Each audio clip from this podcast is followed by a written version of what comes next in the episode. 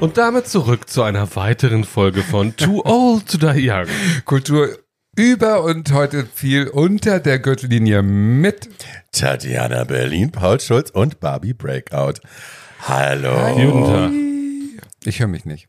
Gar nicht. Wir hören dich. Okay, gut. Ich Und, höre äh, hör so sie der Das aber. Gerät hört dich auch. Okay, super. Der Gerät. Aber vielleicht musst du nochmal einstecken da unten. Alles gut, alles gut. Überprüfen Sie Ihre Technik, Steckverbindung. Nee, Genau. sieht, also ich Das ist das schon Mikro. drüber jetzt, Leute. Also alles ist in Ordnung. So, das ist mein Mikro. Nein, das ist. Ich? Komm, Schatz, wir Ich hab mich gar stöpseln, nicht- wir stöpseln einfach Ach. jetzt deine Kopfhörer mal Ach, ein. das ist schön. Das ist ein bisschen ein. Sophia-Moment von Golden Girls. Ne? Ja. Ihr stöpselt mich ein und Ja. plötzlich funktioniert es Jetzt wieder. hörst du dich wieder, Ja. ne? Toll. Ja. Ist das nicht toll? Jetzt sind wir alle wieder zusammen. Ab in die schattige Pini mit dir. Ja. So, jetzt sind wir wieder da und wie angekündigt gibt es jetzt eine Folge mit Inhalt. Ne? Also Die- nicht, dass die na, letzte keinen die hatte, letzte aber dieses, gar keinen diese hat Inhalt. gezielten Inhalt. Also Ja. nach Wie geht's uns denn? Geht's jetzt um, was haben wir denn alles Was haben wir denn verpasst? geschaut? Ja. Oder so. Oder Ja. gelesen. Oder, Oder gelesen. hast gehört. du das gesehen? Hast du das gesehen? Guck mal ein Eichhörnchen. Ja, aber äh, wir wollen natürlich auch gerne wieder mit einem Spiel ähm, in, die, in die neue Folge starten. Ne? Wir In ja die neue gerne- Staffel kann man schon fast sagen. Ja, Staffel geil. Ja. Ähm, Mhm. Äh, ähm, genau, weil wir, äh, wir haben ja früher immer gerne Spielchen gespielt und wir haben uns überlegt, wir, äh, wie Tatjana sagen würde, den größten Erfolg, den wir jemals hatten mit einem Spiel, Fuck Miracle, Ja. ähm, haben wir heute mit, willst du kurz die Regeln erklären? Also es ist ganz einfach. Einer von uns sagt, der Wir jeweils, sprechen in das Mikrofon, einer von uns sagt, nicht so. Du kriegst gleich so aufs Maul. Gott, die zweite Folge Einer von uns schon sagt- müde. schreien. Das machst du, den sprich doch einfach mal normal in dieses Mikro. Ich dachte, ich spreche normal in dieses Mikro. Äh, einer von uns sagt der jeweils anderen Person drei Namen von entweder Film- oder TV-Daddies oder Film- oder TV-Söhnen oder auch beidem. Und die jeweils andere Person muss dann entscheiden, wen davon sie heiraten, beschlafen oder töten möchte. So, und machen wir das so rum oder so rum? Wir machen das so, wie wir das möchten. Ja, Fang das mal muss an. dann aber jemand Paul, fang an. Fang, So, ich sage jetzt einfach. befrage mich. Ich, ich, gut, ich Danke. sage jetzt einfach, ich sage jetzt einfach Tatjana, äh, Silas Bodwin, also den älteren Sohn aus Weeds, Stephen Carrington und die Erstbesetzung, Stephen Carrington? die Ah, Den Erstbesetzung ersten, ja. oder Andy Wiechert. Andi Wiechert. Mein- Mark. Oh, ich musste lange drüber nachdenken gerade. Ja, an, also ja. von diese Wicher. Also den ersten kenne ich Ja. nicht leider. Ich kenne auch Weeds nicht, muss ich zugeben. ich zeige ich dir, weiß, Bodwin ist Kleinen Moment, wir zeigen dir kurz. Ja. Ähm, ich kann jetzt schon sagen, dass ich mich beschlafen lassen würde von Stephen Carrington. Da sei mal noch nicht so sicher. Wir zeigen dir jetzt erstmal, ein- wir zeigen dir jetzt erstmal ein Bild von Silas Baldwin. oh, ich würde mich beschlafen lassen von Silas Baldwin. Heiraten würde ich Stephen Carrington, weil der stirbt ja irgendwann auch, glaube ich, auf einer Ölplattform oder Und was dann war das? Geld. Und dann Geld, genau. Und töten tue ich er nicht auch vom natürlich Balkon ganz zum Schluss? Irgendwas, der Ja. stirbt oft da in der Serie und äh, wird den immer neu besetzen mit anderen Schauspielern. Und diesen äh, Hendrik Marz, das ist ja ein Sohn eines Promi-Friseurs aus Hamburg und den würde ich natürlich töten, der war ganz schlimm. Ganz, ganz schlimm. Weil er ganz, der Sohn eines Promi-Friseurs ist. Ja, Ja. genau deswegen. Der kann gar nichts, der war ganz schlimm, ganz schlimm. Ich habe so eine, so eine sehr biedere Erinnerung an den, stimmt das? Ja, super, so ein CDU-Wähler mit äh, Poppers Frisur. Ganz schlimm. Huch. Ich habe nachher, noch Ja, eine nee, wollen wir nicht. Nee, Okay. ich hab nachher noch eine schöne Geschichte So, jetzt frage ich dich. Ja. Ja, also entweder ähm, Adam Devine ist ein Schauspielername, man glaubt es nicht. Adam Devine spielt Kevin Gemstone in The Writers Gemstones. Righteous Gemstones. Righteous, und ich habe ja vorher schon gesagt, dass ich das nicht gesehen habe. Ja, das ist so ein kleines Schweinebackengesicht. Der Okay. spielt den schwulen Sohn, sehr lustig. Andy Gemstone heißt der? Nee, der heißt Adam Devine. Ja, okay. Adam Devine. Und ja. Der Ach, nö. Der ja. zweite ist ähm, in der ähm, die Kurve nicht gekriegt habende Serie And Just Like That, der Sohn von Miranda, Brady Hobbes, gespielt von Ja, Niall Cunningham. Auch das müssen wir googeln, weil Hast du nicht gesehen, And Nee. Just Like That? also ich habe so ein bisschen Ach krass. Am Anfang waren ja alle so aufgeregt und dann habe ich, ja, glaube zwei Folgen und das habe ich nicht ganz geschafft. schlimm. Die Musste ich ganz schnell wieder besser. aufhören. Die zweite ist besser. Und dann hat, äh, hat mir eine Freundin davon erzählt und dann habe ich das nochmal so ein bisschen geschaut, aber Niall ähm, Cunningham. N-I-A-L und dann Cunningham. Na, und den dritten kennst du hoffentlich, John Boy Walton von den Moment, Waltons. ich muss jetzt erstmal hier. Ja, Oh. ja. genau. John Boy Who? Ja, John Boy Walton. Kennst du die Waltons nicht? Ah, du bist Nee. doch zehn Jahre jünger als ich. Man muss es Wir hatten kein leider sagen. Privatfernsehen. John auch. Boy Walton. Kennst du noch die Waltons? Oh ja. Ja, der Ja. mit diesem Leberfleck Okay, also sie sind ja nun alle nicht meine. Richard Earl Thomas. Ah, okay. Also dann finde ich den Walton, glaube ich, irgendwie am hottesten Ja. von allen dreien. Also den würde ich dann gerne beschlafen wollen. Ja. Ähm, bei den anderen beiden, da ich jetzt weder mit der Figur noch mit der. Du willst verheiratet sein mit äh, Kevin Gemstone, weil in der Familie geht es so drunter und drüber, du hast deinen Spaß. Ich schwör's dir. Gut, dann ist die Frage für mich beantwortet und dann muss äh, Mirandas Sohn leider der muss sterben. sterben. Aber ja. Gute Wahl. Ja, Tatjana spielt ein Spiel mit sich. Es ist nicht toll. so. ähm, Frau Schulz. Ja. Wir haben zur Auswahl Dan Connor aus Roseanne, der Ja. Dad, gespielt von John Goodman. Dann haben wir Cal Jacobs aus Euphoria, der Nasty Daddy, gespielt von Eric Dane. Und wir haben Tommy Hart, äh, gespielt von Leo Howard. Ähm, das ist der Sohn, jetzt muss ich gerade selber überlegen, was ich mir gerade ausgedacht habe. Es kommt mir wieder, ah ja genau, aus ähm, Why Women Kill, der junge Mann, der Lucy Lou beschlafen hat. Herr Hart wird beschlafen, Herr Connor wird geheiratet und der böse, böse Sack muss leider sterben und zwar auf eine möglichst brutale Art. Aber ist der selbst auch nur ein Opfer? Lalalala. Ja, ja, er ist ja selbst nur ein, er ist ja selbst nur ein Opfer, weil er es irgendwie, weil er seine Freundin geschwängert hat, bevor er es geschafft hat, aus dem Schrank zu kommen. I can't help you with that, darling. You're alone. I don't want to fix you. Danke. Ach, so schöne Fantasien. Aber weil wir es gerade, ich habe es deswegen natürlich auch eingestreut. Ähm, Why Women Kill, so großartig und leider auch nach zwei Staffeln eingestellt worden, weil also die, die dritte Staffel wurde schon, wurde schon genehmigt und dann haben sie es trotzdem ähm, Ja, eingestampft, weil einfach gerade die Blase so Why zerplatzt ist Woman, und Why Woman Kill Streamer war, alle kein Geld mehr haben. genau, war eines der Opfer des großen und das ist in den letzten vier, fünf Monaten wirklich passiert, seit wir das letzte Mal auf Sendung waren. Es gab ein, äh, gab ein großes Seriensterben, Ja. ein beabsichtigtes auf allen möglichen Streamern. Ähm, Auch durch den Streik. Nee, nicht, das hatte mit dem Streik überhaupt nichts zu tun. Das war lange vorher passiert. Ähm, es sind ganz viele Serien ähm, eingestellt worden. Es sind ganz viele Sachen gecancelt worden. Es sind Sachen, die wirklich teuer waren und die schon produziert waren. Äh, haben sie die Ausstrahlung gecancelt. Also es gibt bestimmt drei, vier Großprojekte, die jetzt einfach im Schrank rumliegen bei Mhm. irgendwem. Ähm, und das Brutale daran für Leute, die das nicht wissen und Leute außerhalb äh, der Filmwirtschaft wissen das oft nicht, das, wovon Schauspieler, Komponisten, Regisseure, Drehbuchautoren und alle anderen, die an solchen Dingen beteiligt sind, oft leben, sind sowas ähnliches wie Tantiemen, würde man jetzt im Plattengeschäft sagen. Die werden pro Ausstrahlung bezahlt. Und wenn so ein Ding nicht ausgestrahlt wird, werden sie dafür auch nicht bezahlt. Also die Golden Girls sind nicht reich geworden, weil die Serie sieben Jahre lang gelaufen ist, sondern die Golden Girls sind reich geworden, weil die Serie auf 500 verschiedenen Plattformen äh, die für zwei läuft. Jahrzehnte, ein Jahr Ja. ein- gelaufen und sie jedes Mal, wenn es irgendwo ausgestrahlt wird, nochmal eine Kleinigkeit bekommen. So verdient man Geld. Und das Problem mit den Streamern ohnehin, deswegen gibt es jetzt auch den immer noch im Moment laufenden Streik der Schauspielergewerkschaft in Hollywood. Ähm, die Streamer bezahlen Leute dafür, dass sie einmal spielen, verraten niemandem außer sich selbst, wie viele Leute das letzten Endes sehen ähm, und müssen auch für die Zuschauer, die, Zuschauerinnen Millionen, die sie dann haben, äh, keine Royalties bezahlen. Ähm, und deswegen werden Leute, die in einer erfolgreichen Serie, das kann man am Beispiel äh, von Orange is the New Black auf ganz vielen Plattformen, dafür wird es immer benutzt, nachvollziehen. Äh, deswegen werden Leute, die in hocherfolgreichen Serien jahrelang spielen, stehen am Ende der Produktionszeit auf einmal mit sehr wenig Geld da.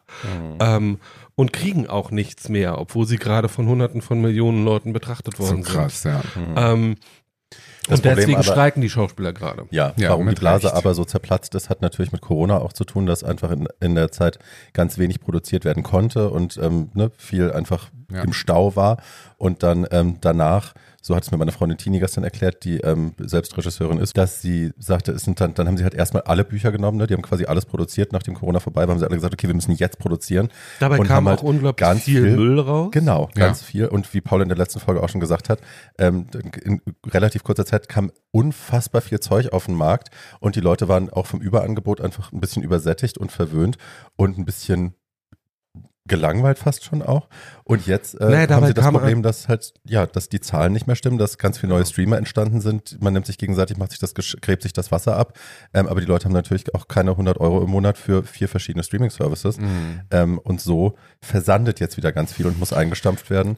Und, es wird dünn, die Luft. Deswegen gibt es uns, um euch durch das Labyrinth der schlechten und guten Serien zu führen und euch die Highlights nochmal Auch unter wenn wir dabei zu manchmal unterschiedlicher Meinung sein. Ja, aber sehr. Ja, Niemals. Ja, ja, Wir sind uns doch immer einig, Nein, Paul. das ist doch das Gute daran. Das weiß doch wirklich Aber wir jeder. haben doch viel geguckt in den letzten drei, vier Monaten und haben da ein paar Sachen rausgesucht für euch, die es wert sind, nochmal raus, äh, äh, sich nochmal anzugucken. Ich habe zum allerersten Mal, wirklich glaube ich zum allerersten Mal weder einen Film noch eine Serie.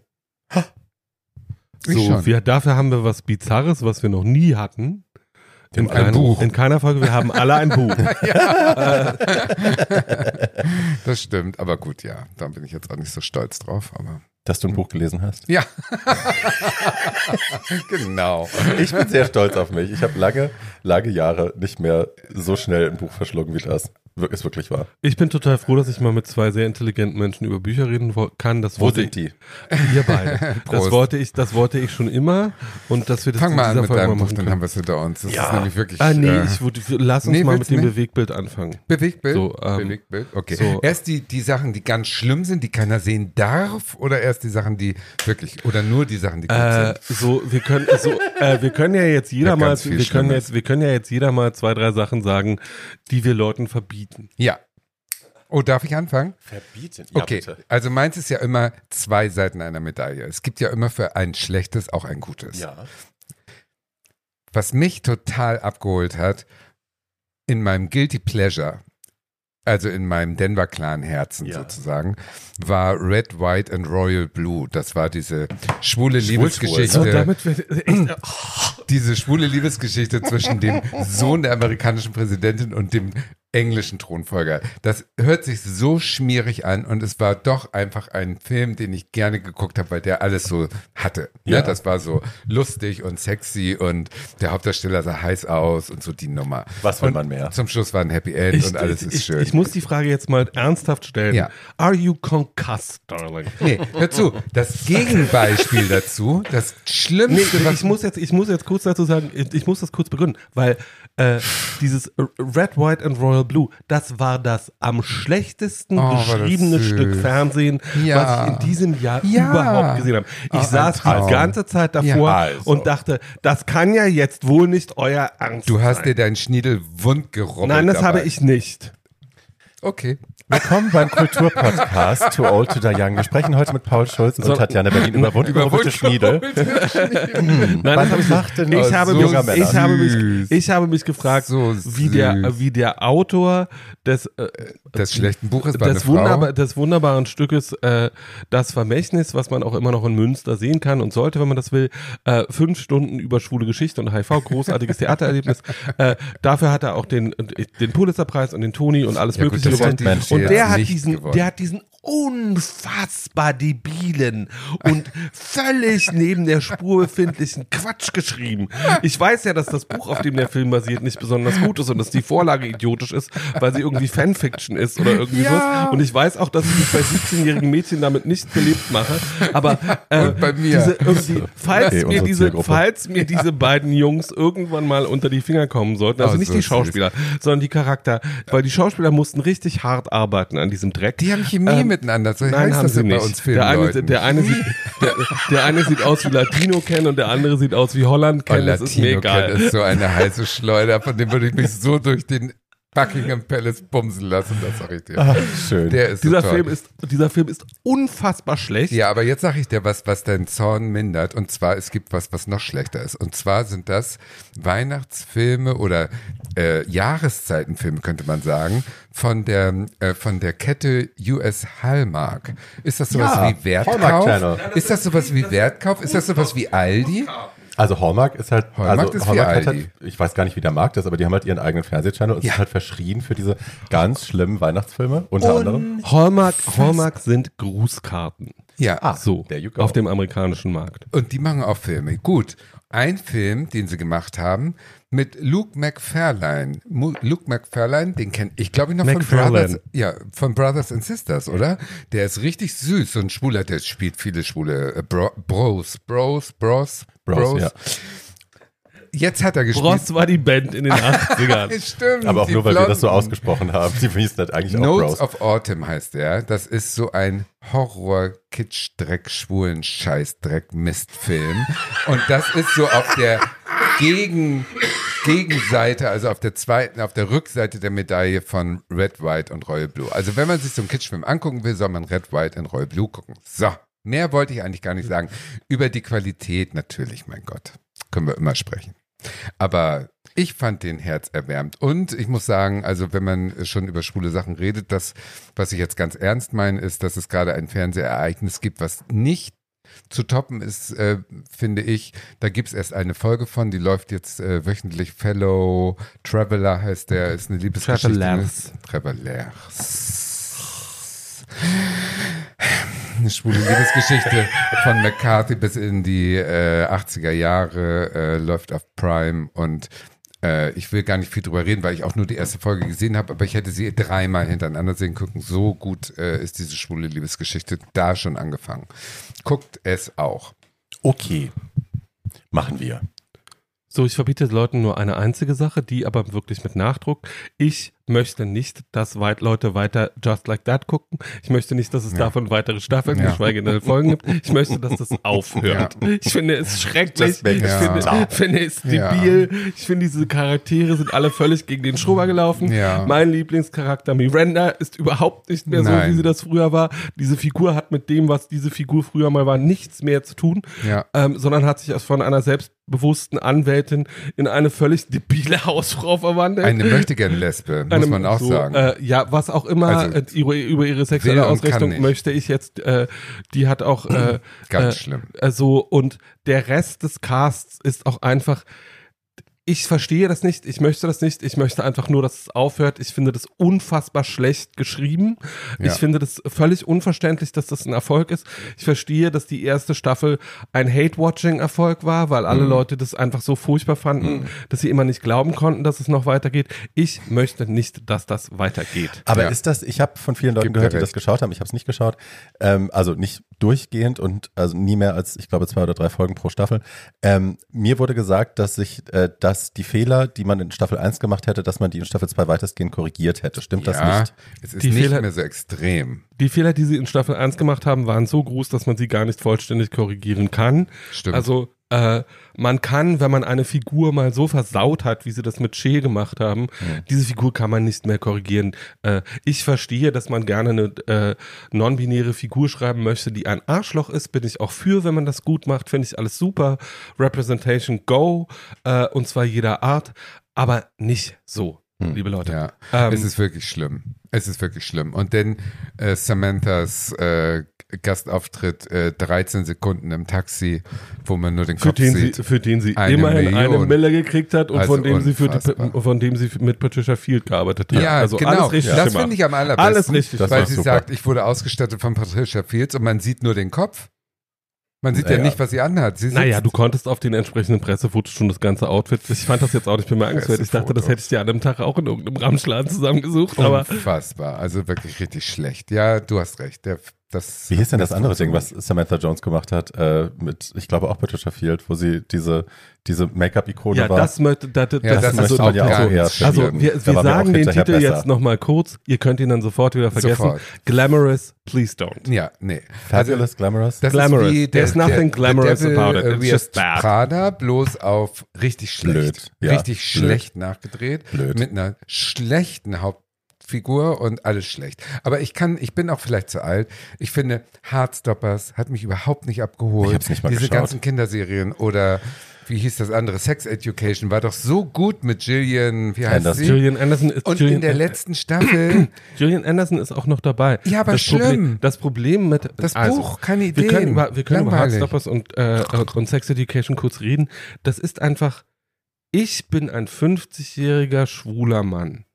Ich bin äh, eine So, 15-jährige äh, Drag mit einer bunten, mit einer bunten sexuellen Geschichte irgendwie äh, Mit nichts, diese, mit einem schwarzen diese, Loch. das, was da passiert, hat mit meinem Leben, auch mit meinem Leben mit 15, 16 oder 17 einfach überhaupt nichts mehr zu tun. Das ist einfach, also Es ist ja auch Fiction. Es muss ja nicht immer Real Life die- abzeichnen. Also die, ich meine, vierte, Sex die vierte Staffel von Sex Education ist nicht Fiction. Die vierte Staffel von doof, Sex ne? Education ist fucking Science Danke. Fiction. Ja, ist wirklich Ähm, doof. Ist wirklich und, doof. Ähm, also das, das, das, Das spielt einfach in einer Welt, die mit der Realität, Ja, in der irgendjemand lebt, nichts mehr zu tun hat. Nichts. Finde ich auch, gebe ich dir auch total recht. Und deswegen diese Verflachung von, überall sind ja jetzt plötzlich schwule Charaktere oder homosexuelle Charaktere zu sehen. Das ist ja Was schon ist. schön, aber die sind alle eindimensional, die sind entweder gut oder sie sind nur schlecht. Und äh, diese, diese, dieser, wie, wie, wie soll ich sagen, qualitativ gut geschriebene Charaktere müssen beide Seiten haben und zeigen können. Und das kann jetzt wirklich dieses äh, Aber der Fellow Progress, Travelers. der Progress von. Representation muss halt auch beinhalten, dass wir auch queeren Dreck ertragen müssen, wo Ja, auch queerer Dreck produziert wird. tun wir ja seit Jahren. Und nur weil es Ja. unsere Lebensrealität nicht abzeichnet, heißt es ja nicht, dass es nicht auch irgendwelche Die Leute Kinder unterhalten lieben kann. das. Eben. Heartstoppers ist ein Riesenerfolg. Ja, so, ich meine, wir haben auch vor Dynasty gehangen und ich meine, das war auch nicht die Lebensrealität von Moment irgendjemandem. mal. Wir haben auch vor Dynasty gehangen und haben es sehr gefeiert. Und es war natürlich, also das war, also das war ja nun was ganz anderes. Natürlich. Also, Aber sagen ne, wir mal so, wenn heute irgendjemand Drehbücher in der Qualität von, von Dynasty schreiben würde oder von Denver Kirby wie wurde das von Aliens entführt. So, so, Bye. Nein, wenn das, irgend, wenn das irgendjemand, dann doch nur ein wenn das, irgend, wenn das irgendjemand Bye. schreiben würde, würde ihn erstens sein Agent schreiend auslachen und zweitens würde er aus jedem Produktionsbüro geprügelt Ja, werden. das stimmt. So. Everybody loves Puppets. Ich muss immer wieder an diese Szene denken, wo, Ich gucke nur noch wo Dokumentarfilme. Tammy Faye in so der einfach. Von, in diesem, in diesem Castingbüro sitzt vor diesem MTV-Boss oder was das war und die versucht irgendwie ihre, ihre, ihre Ideen für neue Shows zu pitchen. Tammy Faye, die Doku habt ihr gesehen? Ja. Und er dann auch nur da sitzt und sie anschaut, auch so ein 20-something Hipster und sie sitzt da, alte Frau mit diesem riesen Make-up und ist irgendwie so, und dann mache ich eine Show und dann gehe ich zu den Teenagern und gehe mit ihnen in Piercing-Studios und in Tattoo-Studios mit Puppen und die erzählen mir ihre Probleme und er guckt sie nur so an und ist so, what? Everybody loves puppets. Ja, daher kommt übrigens der Spruch, liebe Kinder, die ihr Drag Race nur kennt und nichts anderes. Ähm, ja, hi. Ähm, gut, das wollen wir nicht. Ich Nein. habe zwei, äh, ein Positiv und ein Negativ. Das Positiv ist ähm, etwas äh, racy, muss ich sagen. Äh, Generation Oh, V kurz, oder Gen nur, V nur, es. nur, dass du es weißt. Ich habe noch gar nicht angefangen mit meinen I know, I know, I know. Aber Ne, wir das sind war jetzt nur ja einmal rumgegangen, jeder Genau. Barbie ja, ist ja, mal mal was und ich Nicht, bin jetzt auch mal gleich dran. schon deine Highlights Nein, nein, nein, äh, nein, nein, das sind jetzt nur die zwei, die ich mir aufgeschrieben habe. Okay, ein gut, kleiner gut, Tipp gut, und ein kleines No-Go. Ja. Ähm, der Tipp ist Ja. Generation V Ja. oder Gen V. Habe ich sehr gerne geschaut. Sind wir alle für. Aus dem alle The für. Boys-Universum, was ja durchaus auch zwischendrin so ein bisschen wild ist und man sieht viel Penisse, man sieht viel Gewalt, man sieht Ja. super Man sieht Heroes. riesige Penisse, in Riesige denen Leute spazieren Penisse. gehen. I Ja. Oder die explodieren. Ja. Ähm, und ne, ist so, wir untersuchen Superheroes als äh, die ultimativen Megastars, die auch alle total durchtrieben sind und äh, wie das als Superstar eben so ist, ganz viel äh, Dreck am Stecken. moralische. Einbußen ähm, an den Tag legen müssen, äh, hinnehmen müssen, damit sie irgendwie existieren können in dieser Welt erfolgreich. Und es ist natürlich total durchtrieben. Und Gen V ist quasi die Kids-Generation davon. Äh, die sind jetzt mittlerweile von ihren Eltern mit dieser Droge versorgt worden, weil die Eltern geldgeil sind und wollen, dass die Kinder als Superheroes, wenn sie dann mutieren, richtig Geld nach Hause bringen. Und die kollabieren wie alle Kinderstars an diesem Druck und können damit nicht umgehen. Und das schaut sich sehr gut. Ich habe sehr viel Spaß damit gehabt und würde gerne auch äh, sofort mehr Folgen haben. Es gibt, glaube ich, nur sechs in der ersten Staffel, was mich nervt. Genau, es wird aber, es ist aber schon verlängert. Ja, ja, Ja, of course. natürlich, Also klar, das, das ist, läuft. Und das macht wirklich Spaß. Das Ja, kann man auch macht gucken. Spaß. Auch aus queerer Perspektive kann man das gut gucken. Ähm, das mag ich gerne. Und das große Verbot ist natürlich, Gott. wir haben gesagt, wir sprechen nicht drüber, aber ich muss es kurz ansprechen. American Horror Story, die neue Staffel. Oh What the Gott. actual fuck? What the, what Und das muss ich dazu sagen, ähm, es gab hier viel, also Harpienschreierei vorher wegen Kim K. Kim Kardashian spielt da mit und ich finde, sie ist wirklich nicht das größte Problem der Serie. naja, aber Spielen ist trotzdem ein Naja, bisschen übertrieben. aber come on, es ist wirklich Ist das nicht. Rosemaries Baby sozusagen? Es ist Rosemary's Baby Ja, okay. irgendwie. Mit Spinnen. Ja, mit Spinnen, mit bla und nichts macht Sinn. Keine, keine Reaktion der Charaktere macht Sinn. Denen passieren wilde Sachen. Keiner fragt nach an Stellen, wo du ganz dringend nachfragen müsest. und Dinge sie haben wirklich und fantastische Schauspieler. gehen so stoisch darüber hinweg. Du denkst, jetzt Kauris Mackie hier oder what the fuck ist, ist alles einfach schlimm. Oh. Und wie gesagt, Kim K ist nicht das größte Problem, aber ja, es ist nach den ist letzten auch- es zwei, drei Staffeln, die eh schon doof langweilig. waren. It's fucking War nicht boring. Nummer 11 gut mit Robert Mapplethorpe und New York Nee, und die war, also ich fand die ganz schlimm. Nee, Ach, darüber, die haben wir, darüber haben wir auch schon ja, haben gesprochen. wir schon Ja. gesprochen, fanden, das, ne? wir fanden das doof? Das letzte also Gute für und mich war Apocalypse und dann sexfeindlich, ja. die erste, die erste Hälfte der Double Feature Staffel, wo sie in Provincetown sind und der Schreiber dann irgendwie Vampir wird und so. Das mochte ich noch, aber alles danach war Okay. total Und banal. noch eine, eine Verständnisfrage. Es gibt American Horror Story und, und es gibt American Stories. Horror Stories. Gibt's American Horror? Story ist eine ganze Staffel Ja. mit den gleichen Charakteren und Storylines. American Horror Stories sind wie Kurzgeschichten, die episodisch erzählt werden. Immer so. eine Geschichte Aber pro dasselbe in Folge. grün. Genau, aber nur halt lang. immer eigene Ja. Charaktere, eigene Storyline oft geschlossen auch mit in dem, sich. Oft auch mit, äh, sehr, mit, den, mit den Leuten aus dem Cast, aus Ah, der, okay. einen, in der anderen Serie. Bei American Horror Stories habe ich allerdings noch nicht eine einzige Folge gesehen, von der ich gesagt habe, das ist wirklich gut. Da gibt es so ein paar Sachen, die so ein bisschen leidlich sind, aber Ja. da gibt es sonst nicht, gibt es Ja. auch eine Menge Scheiß. Ja, ja, aber es gibt auch vieles, was jetzt nicht wehtut. Also ist jetzt nicht alles doll, aber es gibt so ein paar Sachen, wo man denkt, ja, Meine Mutter würde jetzt sagen, das kann man schön beim Essen gucken. genau, kann man so weggucken. Oh, mir wird schon schlecht bei weniger brutalen Sachen. So, wollen wir, jetzt wollen wir, wollen wir noch Sachen sagen, die wir wirklich gut fanden? Wir Wir haben gar nicht über den Barbie-Movie geredet. so einen kleinen. Moment, kleinen Moment mal. Ich, so, ich starte. was ganz Schlimmes. Also Ich wenn Paul fragt, sollen wir was sagen, möchte er jetzt was Ja, sagen. genau. Äh, you get me. I love that. Äh, ähm, ich wollte noch über das absolute Fernseh-Highlight, das dies Jahr, beziehungsweise Streaming-Highlight des diesjährigen Jahres reden. Wetten das, die letzte für mich, Folge von Nein, Thomas Gottschalk? für mich. Mit ähm, Cher, immerhin. Ja, immerhin. Cher. Ähm, äh, mit Stühlen. Ähm, äh, die, das, äh, die absolute beste Folge von irgendwas, die ich dieses Jahr gesehen habe, war die dritte Folge von The Last of Us. Das haben wir aber The tatsächlich was? schon besprochen. The Last of Us. Ja, haben wir schon besprochen. So Das haben wir ja, schon besprochen, ja, ja, aber dann haben wir es nochmal Tolle gesagt. Liebesgeschichte, Äh, super. Wenn, das Ja. kann Der man auch. Typ wurde doch jetzt gekauft für diese Werbefilmnummer von Pedro Almodovar und ähm, Yves Pedro Saint Pascal. Laurent. Pedro Pascal. Ja, genau. Was übrigens scheiße ist. Muss keiner gucken. Halbe Stunde Lebenszeit verschwendet. Versteht man nicht. Versteht man nicht. Tatjana und ich verstehen das Nee, nicht. wir verstehen es nicht. Aber was ich noch viel weniger verstanden habe, und das muss ich auch noch mal kurz loswerden, weil guckt nicht aus Versehen und verschwendet eineinhalb Stunden Lebenszeit für Sitting in the Bars with Cake. Das ist diese Bettmittler-Geschichte, von der du in Ähm, der letzten Folge schon. Kuchenkrebs und Bette Mittler. Ja, mehr habe ich mir dazu nicht aufgeschrieben. Es ist wirklich ganz schlimm, heißt auf Deutsch Rendezvous mit Torten und man muss einfach gar nichts weiter sagen, außer Rendezvous mit Finger Torten ist ja auch gar nicht weg. frauenfeindlich. So die Finger Torte an sich. weg. Einfach ganz schlimm. Und Bette Mittler, die arme alte Frau, dass die so einen Dreck machen muss. Also Bette Midler ist nur viel, aber nicht arm. Ja, aber sie tut mir leid dafür, dass sie scheinbar, also manche können ja auch dann nicht Nein sagen, weil eine Freundin da mitmacht oder ein Produzent sie kennt oder was. Und dann sagt die dazu und dann ist sie gefangen in dem Dreck. Aber also ganz, ganz, ganz traurig. Darf man nicht Also, was, was, Es ist im Prinzip so eine, so eine Story, dass eine, eine Single-Frau wird auf die Idee gebracht, doch Kuchen zu backen, die in, äh, in einem Jahr jeden Abend auszugehen in eine Bar und den Kuchen den Männern anzubieten, um so den Mann ihres Lebens zu finden. Das ist Oh. sozusagen die Grundgeschichte. Und dann kriegt sie auch noch Krebs und stirbt langsam vor sich hin und ach, man will es alles Von nicht dem wissen. ganzen Kuchen.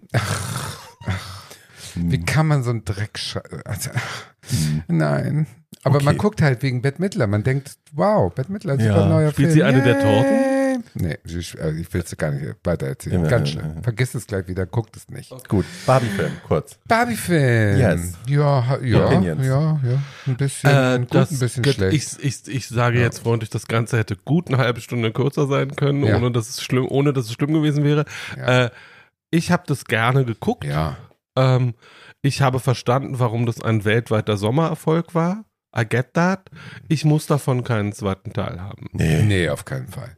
Ich habe nicht ganz verstanden, warum diese Ironie, die sich ja an Erwachsene richtet, äh, die hat bei mir nicht immer so gezündet, wie es vielleicht bei vielen anderen gezündet hat. Also ich habe äh, diese ganzen Anspielungen, die einfach Kinder gar nicht begreifen können, die Referenzen sozusagen, mhm. die hätte ich irgendwie mir ein bisschen schlauer gewünscht. Ich fand es ein bisschen meh. Hm. Aber insgesamt gesehen ist es jetzt nicht Verschwendung, den zu gucken. Also man hat sich einfach was ausgedacht und man hat es mal auf so eine Metaebene gezogen. Ja. Das ist immer okay. Und da war ja auch sagen wir mal, Zeug drin, so ne, waren ja schöne Momente ja. auch ja. drin und gerade auch, ich glaube vor allem für Cis-Männer, hetero-Cis-Männer, die noch nie die noch nie vom Bechteltest gehört haben, die noch nie verstanden haben.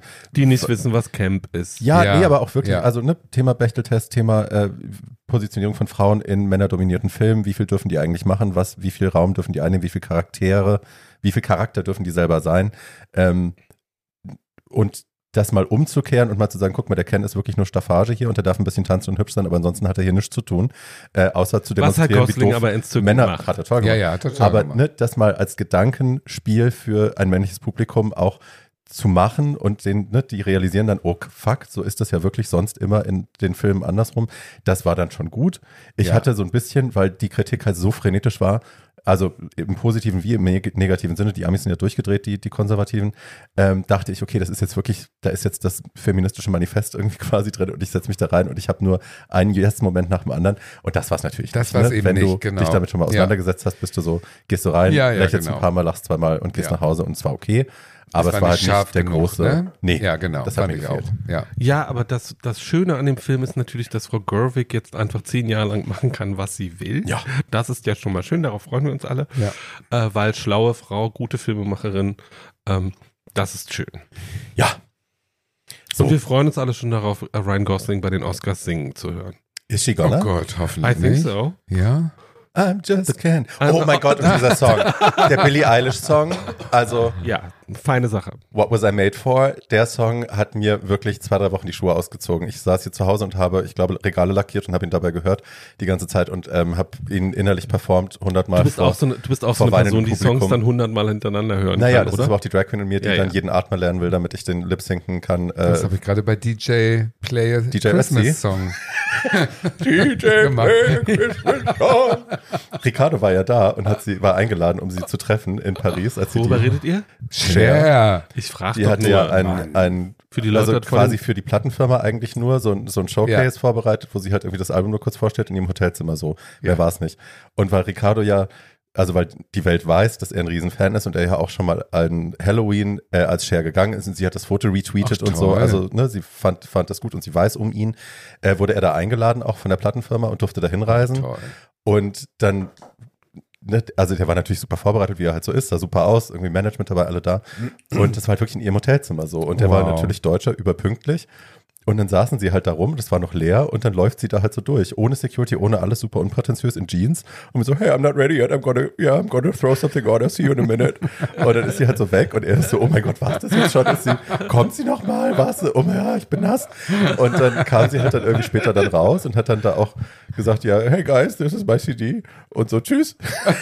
Also die, ihre Assistentin hat vorher schon gesagt, wir können nicht garantieren. Sie hat ihn angerufen, die Assistentin hat gesagt, wir können nicht garantieren, ähm, wie sie in Laune ist. Ne? We, it's just Cher's World and we're just living in it, hat sie gesagt. Ja, ähm, wenn die keinen ich. Bock hat, dann ist das sehr kurz alles oder findet vielleicht gar nicht statt. We don't know.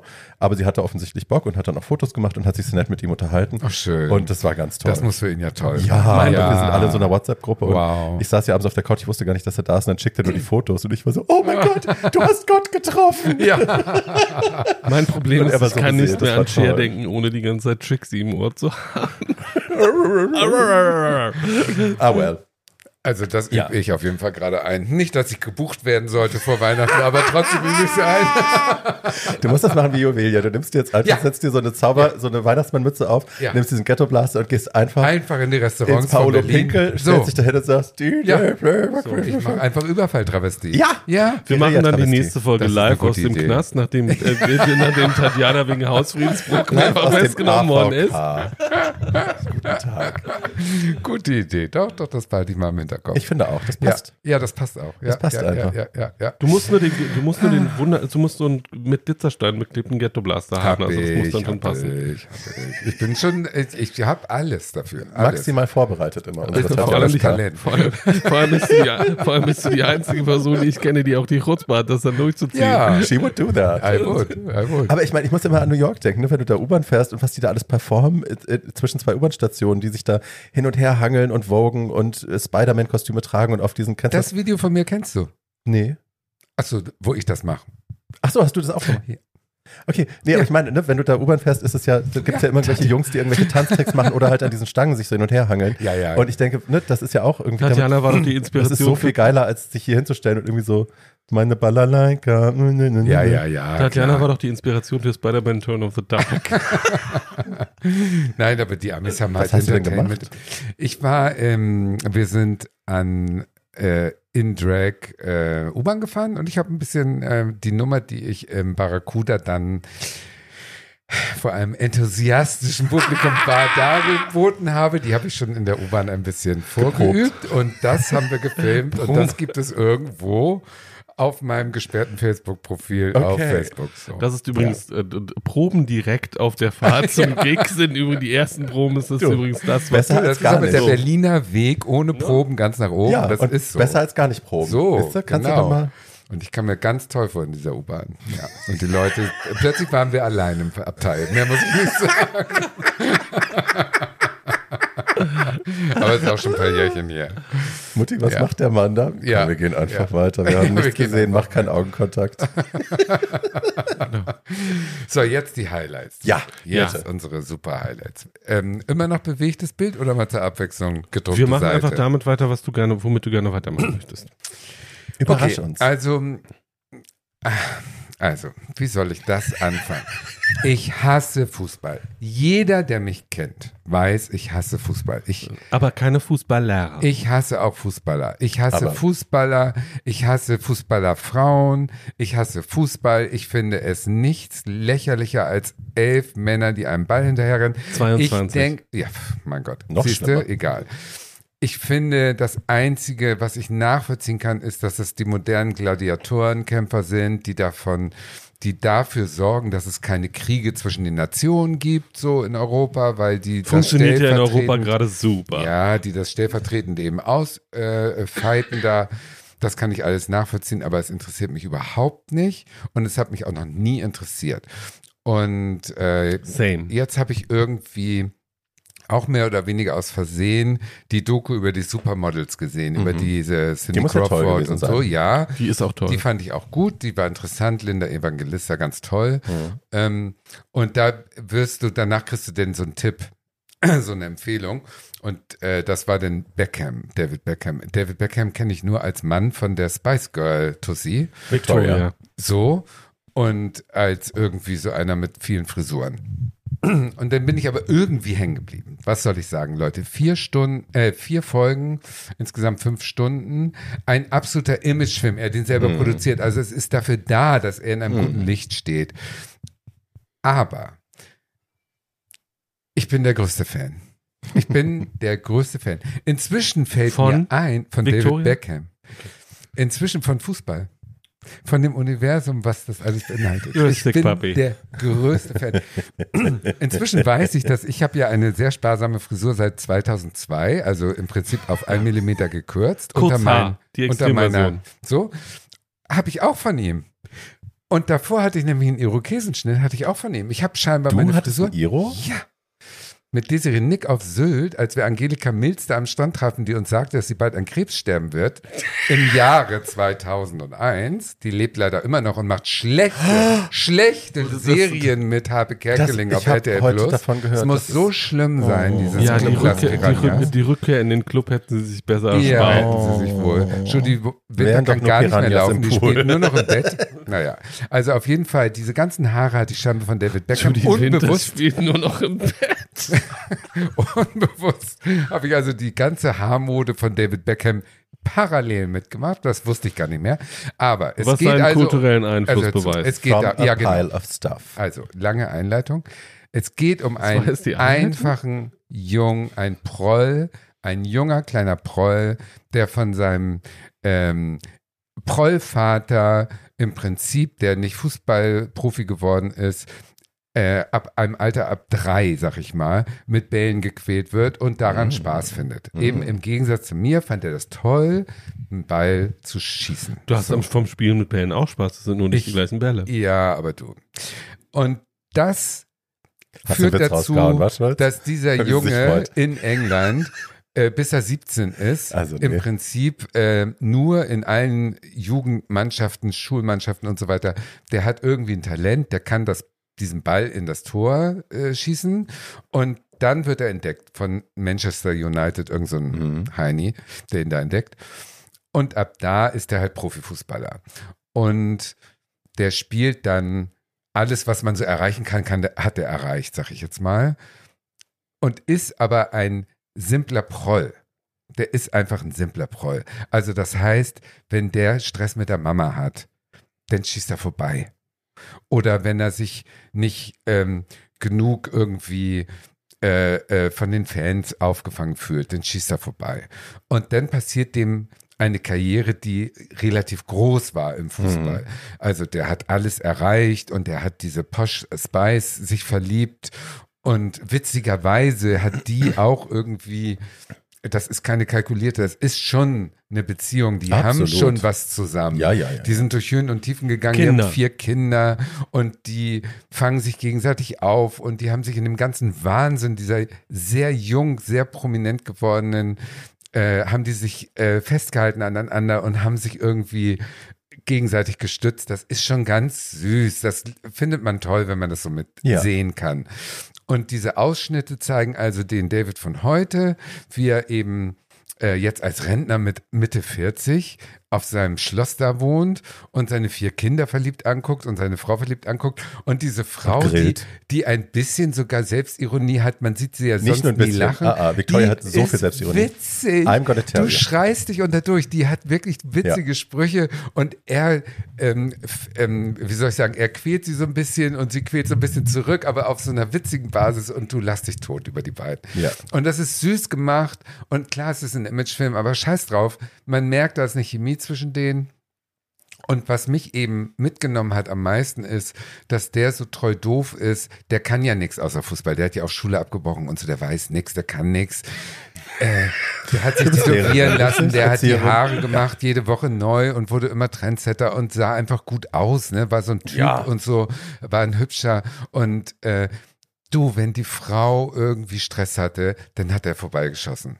Wenn die Mama krank war, hat er vorbeigeschossen. Wenn die Fans ihn ausgebucht haben, hat er. Und das ist so süß, dass das wirklich so funktioniert, dass der über seine Psyche bei all diesem äh, Supertalent ist der so ein kleiner Junge in, innerlich noch, dass der davon abhängig ist, dass er geliebt wird. Das ist so süß. Ich finde es halt auch Also sehr das hat mich sympathisch, dass er halt gerührt. Überhaupt nicht so der typisch maskuline Macho-Kerl ist, dieser toxisch maskuline Macho- Macho-Kerl, den man im Fußball so erwartet, gerade auf dem Level, Ja. sondern dass er halt wirklich, ne, also, Also- seine Beziehung ist für ihn alles. Er hat für Victoria auch, als sie Absolut. verliebt waren, er ist immer stundenlang gefahren, Ja. um sie zehn Minuten zu sehen, weil Ja. ihr Schedule halt so krass war, weil sie mit Spice Girls Ja. on Tour war.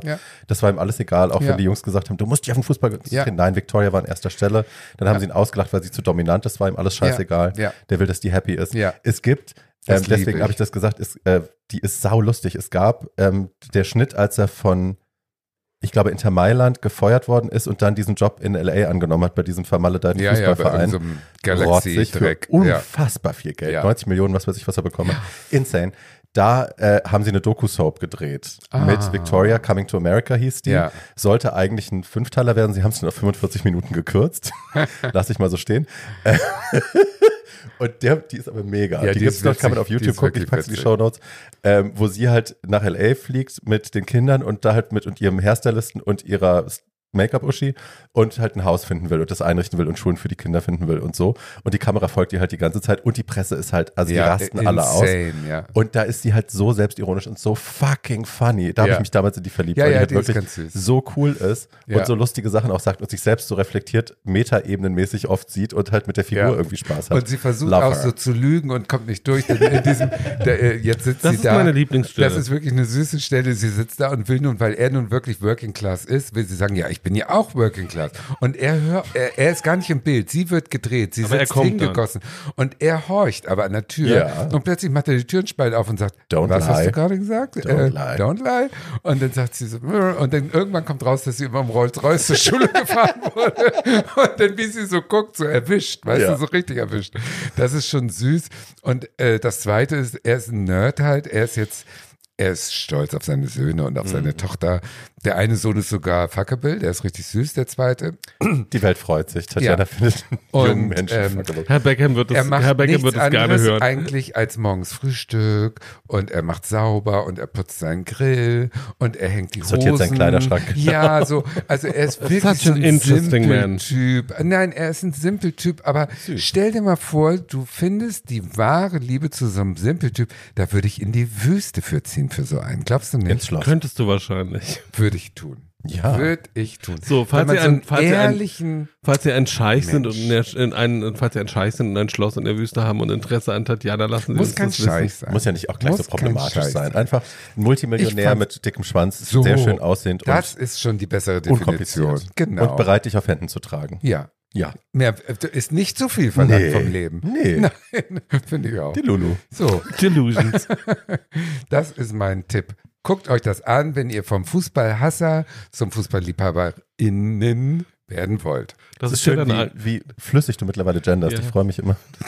ich finde, ja, also mir ist froh, gerade, der- gerade noch einfällt. Tatjana hat ja eigentlich auch einen neuen Dragnamen, D.Lusions. Ja, gut, den habe ich ja schon lange. Ja, Ja, äh, gibt's auf Netflix. Beckhams kann ich auch sehr empfehlen. Ja. Habe ich sehr gerne geschaut. Ja, Ja, ich sag mal, ich sag wieder, kann man schön beim Essen gucken. Ja, ja, ja, doch, aber mir hat's gefallen. ja. Ich mag diese Dokus, auch wenn sie eben, wie gesagt, Imagefilm sind. Ich Ja. finde auch die O-Töne von seinem Kollegen witzig. Der hat Ja. da so einen Fußballerkollegen, der ist auch mit Produzent, mein Gott, aber trotzdem, der haut so ein bisschen so, der, der zertrümmert noch so ein bisschen die letzten Illusionen, aber auf so eine süße Art. Man merkt, die sind gut befreundet Ja. gewesen und das ist schon viel. Ja. Ja. Mochte ich auch. Ja. Soll ich, So. willst du? Bitteschön. Wir können ja erstmal eine kleine, Gebe Kon- das Mikrofon frei. wir können ja erstmal eine kleine Kontroverse verursachen. Ach, So. bitte nicht. Nee, nur zwischen uns dreien, nichts Wichtiges. Bitte. Ähm, so, also äh, welche intellektuelle Kontroverse möchtest keine du jetzt von intellektuelle einer Kontroverse, das, gena das genaue? Gegenteil. Ich habe äh, vor zwei Wochen, länger ist es noch nicht her, weil es die Serie, Sloterdijk. Was? sagt die, ihr? die, die, die Er Serie gibt es, die Serie gibt es noch gar nicht länger. Ach so. Äh, mir war nach, weil ich im Moment zu viel arbeite, äh, freiwilliger Basis und gut bezahlt, aber zu viel. Äh, Natürlich. und äh, äh, ich brauchte irgendwas, bei dem ich mich nicht wahnsinnig konzentrieren konnte, das ein bisschen bunt war. The Good äh, Wife. So, äh, The, The Good Fight ist ja leider zu Ende, darüber Good müssen wir nicht sprechen. Ähm, Guck ich ja, The gerade, Good Wife, The Good Wife habe ich schon dreimal gesehen, das muss ich jetzt nicht nochmal gucken. Okay. Ähm, Damages ist jetzt auf Disney Plus. Just Damages ist auf Disney, please, please Hello watch that. Travelers. Ähm, so, äh, und äh, bin ein Wir so großer, schlimm. bin ein großer Freund äh. Kommen wir zum Punkt. eines Fernseh, wenn ihr mich irgendwas sagen lasst, komme ich auch zum Punkt. von Mike, Flan von Mike Flanagan, äh, einem wunderbaren äh, Drehbuchautor, Produzenten und vor allem Regisseur, der so feine Sachen gemacht hat wie, ähm, wie heißt es nicht? Du La- wolltest zum Punkt kommen. nicht Last Midnight, sondern Last Christmas? nein, Midnight die Cowboy? Vampirserie. Midnight Mass. Midnight Mass, Dankeschön. Äh, so, äh, und Herr Flanagan hat sich in Midnight Mass äh, unter der äh, Kapuze eines Vampir-Grusel-Schockers äh, die Auseinandersetzung mit Religion zum Thema gemacht und macht das gleiche jetzt mit was anderem, nämlich mit Kapitalismus. Ähm, Ach stimmt, wie Und- das denn? Ach so, hier, So. Äh, House of Usher, ne? Genau, House of, äh, The Fall of the House of Usher. Äh, so, ähm, die, das Grundkonzept der Serie ist ganz einfach erklärt, das wird man am Titel auch schon merken. Äh, es gibt, äh, die Serie erzählt mehrere in einer stringenten Form, mehrere Kurzgeschichten oder zumindest an diese Kurzgeschichten angelehnte Geschichten von Edgar Allan Poe. Poe. Äh, es ist eine Familiengeschichte über äh, zwei Geschwister, die Aschers, die wahnsinnig reich sind und äh, Milliardäre und eine Pharmafirma besitzen, die ein äh, Opiatprodukt verschreibt, was dazu geführt hat, äh, die dass, dass Tausende von Menschen äh, an diesem Opiatprodukt, weil man davon süchtig geworden sind, eingegangen sind. Diese Familie hat sechs Kinder, weil ähm, der äh, Dreimal sechs der Teufel. Dra äh, weil der äh, Bruder, der inzwischen so annähernd 70 ist, gerne rumvögelt und deswegen sechs verschiedene Kinder von fünf verschiedenen Frauen hat. Äh, die Ach, alle, daher das, der diverse Cast. Genau, die haben alle möglichen äh. Hautfarben und Herkünfte. Das ist auch sehr schön. Äh, es gibt eine in allen Staffeln. Äh, das Prinzip der Serie ist relativ einfach erklärt. Es stirbt in jeder Folge ein Kind äh, und zum Schluss sterben die beiden Hauptfiguren, nämlich diese beiden Geschwister. Spoiler. Ähm, das ist egal, das ist relativ bekannt. Das kann man, diese Kurzgeschichte ist jetzt 200 Jahre alt oder so. Äh, ich glaube, das, kann, das, ist, das ist, jetzt nicht, ist jetzt kein direkter Spoiler mehr. Haben alle gelesen hier bei uns. Ähm, Haben wir bücherlesende Fans? bestimmt. Of course we Let's, do. ho let's, hope, let's hope so in dieser Folge.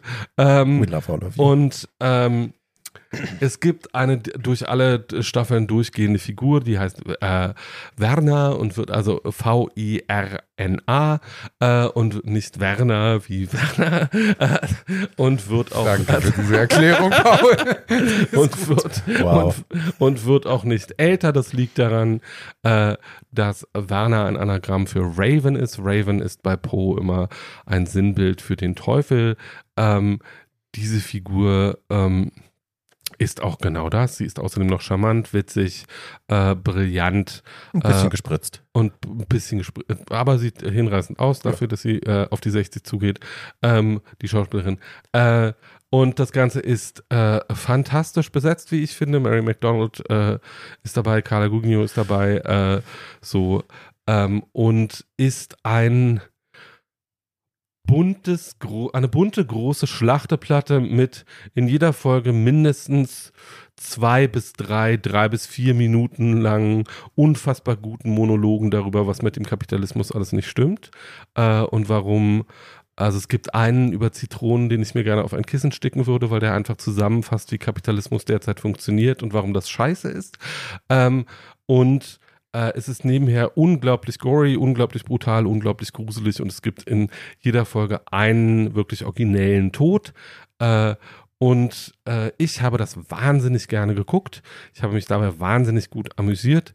Ähm, und es ist nicht so gut wie Midnight Mass, aber fast. Und läuft auf. Und läuft auf Netflix. Netflix. Okay.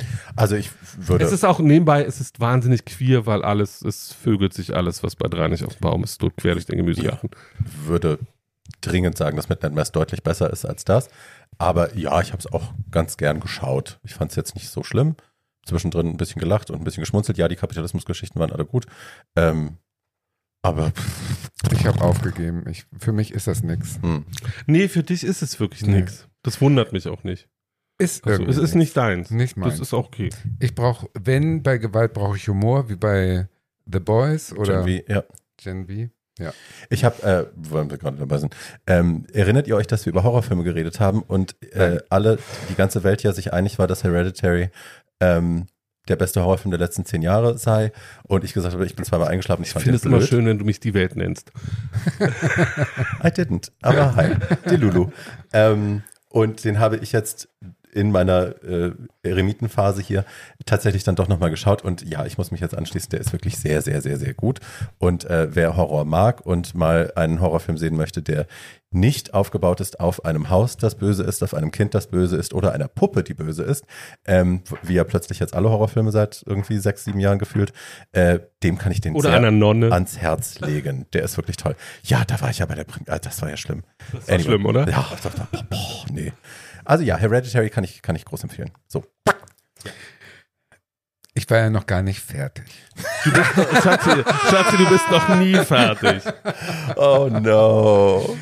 Also wenn wir noch bei Bewegtbildern sind, kann ich noch schnell einen hinterher schieben. Ach so. Weil Beckham war ja Ich Äh, dachte, wir wechseln uns mal ab. Ja, ja, äh, ich dachte, dein Horrorfilm war jetzt dein Nee, ich dachte nur, Ach so, weil ja, nee, die wollte das ja auch nur so einschieben. Das ist, Ach war ja so, gar nicht dein ach Film. so, das war noch gar Doch, nicht das ist Film. meine Serie. Ach so, Ach ich so. dachte, du wolltest das nur mal einschieben, weil du hast gesagt, nee. ich will nur kurz für Nee, nee. Kontroverse sorgen. Nee, dann erzähl mal kurz deine Kontroverse. Ach so, ist keine Kontroverse. Mach ich würde mal. nur jetzt auch einen Erzähl. Film machen. Ja, mach oder mal. äh, kein Film, Mach mal. sondern äh, tatsächlich ein Buch oder ein Oh Gott, die Musical. Folge wird lang. ja. Ja. Ja. Toll. Ich fange mit dem Musical an. Ja. Also, äh, Musical. ich kam zurück vom Dreh von Dreckres und mal, äh, war dann hier so am? Rumsitzen und habe überlegt, was ich so mache. Und dann äh, war ja, mein ganzes Umfeld war ja im Beyoncé-Fieber und ich dachte irgendwie, ich habe die alle so oft gesehen und ich finde das Ticket, die Preise finde ich so absurd, ich mache das nicht.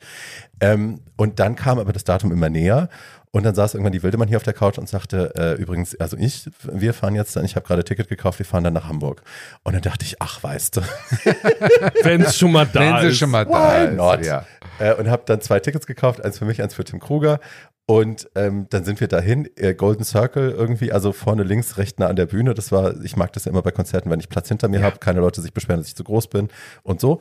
Und dann sind wir dahin und erstmal hat die mit ihrer Tour, das ist ja so absurd, sich das vorzustellen, die ganze Stadt lahmgelegt. In Hamburg, in ganz Hamburg gab es kein einziges freies Taxi, kein einziges freies Uber, nothing. Wir haben gedacht, wir machen es klug, äh, wir lassen uns schön Zeit und dann so ein Stündchen vorher holen wir uns ein Uber und fahren da raus zum Stadion da, Waldstadion oder wo das war. Ähm, ja, nüchte. Gab's nicht. Wir haben dann relativ angesoffen, irgendwie, ich glaube, eine Dreiviertelstunde auf der Straße sind wir Autos hinterhergerannt und haben versucht, irgendein Taxi zu kriegen. Hast nichts bekommen. Krass. Mussten dann äh, leider eingestehen, dass wir gescheitert sind, sind dann zum Bahnhof, sind dann da in einem völlig überfüllten Zug da rausgetingelt. Äh, der ganze Zug Das voll mit Hunden nervig, und Frauen, ja. war toll. Und kamen dann da an, sind da hingelatscht, sind dann da auf unsere Plätze und dann legte sie los. Leider war es noch sehr hell, ne, war 19 Uhr oder so, weil im Sommer bei uns ist ja nix. Ähm, natürlich noch alles super hell. So eine Show sieht natürlich geiler aus im Dunkeln. Aber ja, die Ja. Show war mega. Ähm, und weil wir das dann eh schon geplant hatten und äh, Tim und ich sowieso geplant hatten, äh, nach London zu fliegen, zwei Tage später für A Strange Loop, das war klar. Ähm, haben wir dann gerade noch Elsa dazwischen geschoben, haben noch einen Tag äh, Frozen quasi in Hamburg angeschaut. Das war jetzt nicht so. Allein die Idee. Naja, wir waren halt da. Die Ja. Wildemann war da. Ja, Wildemann liebt Frozen, haben wir gesagt, Ja. gehen wir hin. Viel Swarovski-Stein, ja, Clyde Reveal, Ja. bla. so. Das war dann so. Hm? Ja.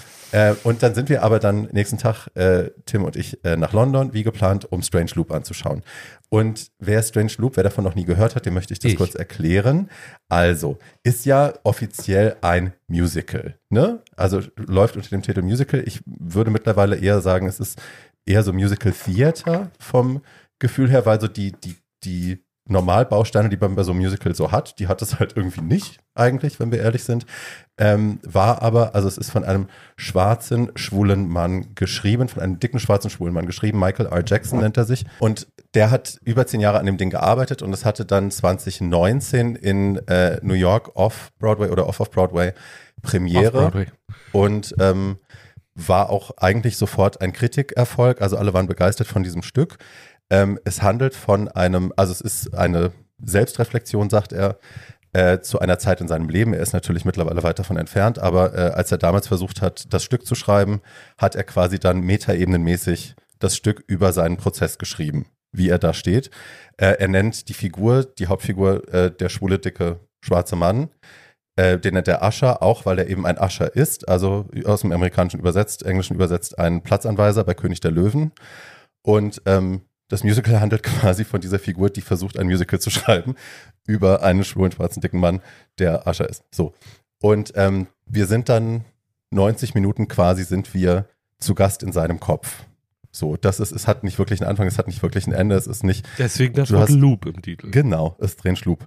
Ähm, du hast nicht wirklich das Gefühl, du steigst irgendwo ein, es gibt eine Heldenreise, Dinge werden gelöst und am Ende gibt es irgendwie eine Auflösung und man geht da befriedigt raus. Ist nicht so, sondern das ist halt einfach nur, du bist da halt so drin, bist in seinem Kopf.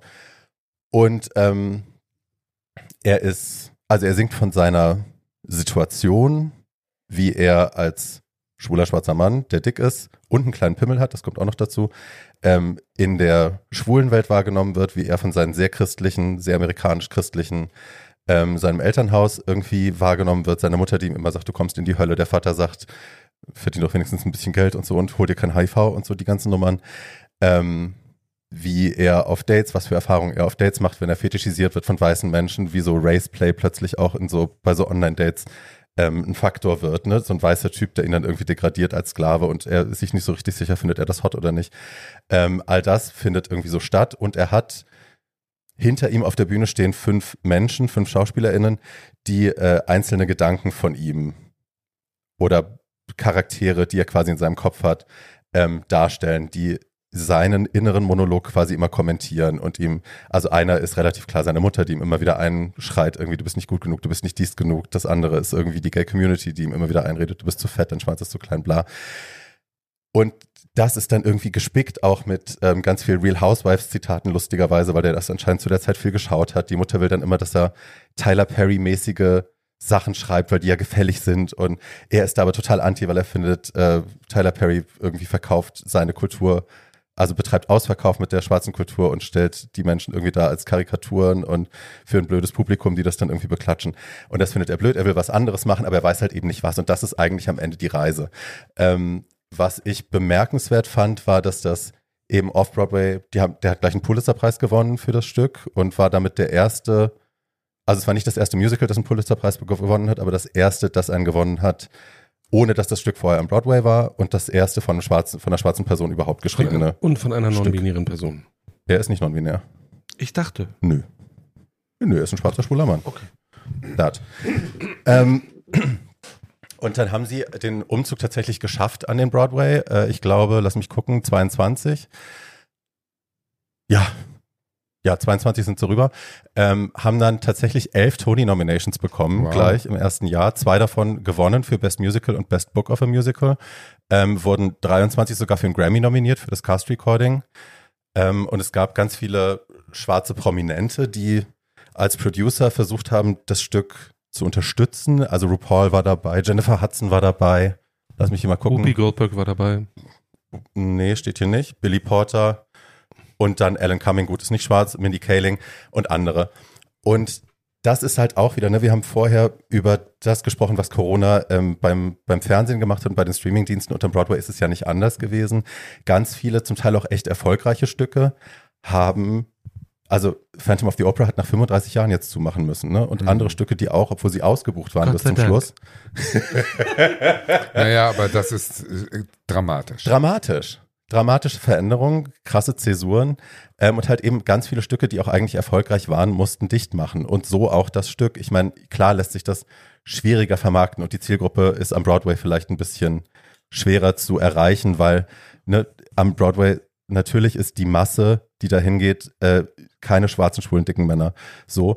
Und vielleicht interessieren sich auch nicht so sehr für die Lebensrealitäten von denen. Und vielleicht ist ein Ticketpreis auf Broadway von 45 Dollar mit einem Ticketpreis Broadway von ab 135 Dollar nicht zu vergleichen. Sure. Und es gab auch Kritik aus den eigenen Reihen dafür, dass vieles von dem, was er so an Konsumkritik auch in das Stück eingebaut hatte, ähm, so ein bisschen den Biss verloren hat, in dem Moment, wo es dann halt dann doch äh, kommerziell am Broadway produziert worden ist und so.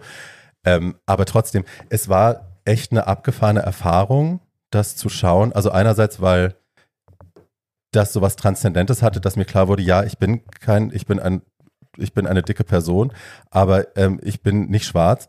Und trotzdem habe ich ganz viele Überschneidungen mit dem, was er so denkt und wie er so fühlt. Andererseits ist mir auch wieder klar geworden, was mir natürlich vorher auch schon klar war, wie viel Unterschiede das dann doch sind. Also wie viel härter es zum Beispiel ist, als schwarzer Mann äh, in Amerika aus einer christlichen Familie zu kommen und sich als schwul zu outen und schwul zu leben. It's a very different story. So.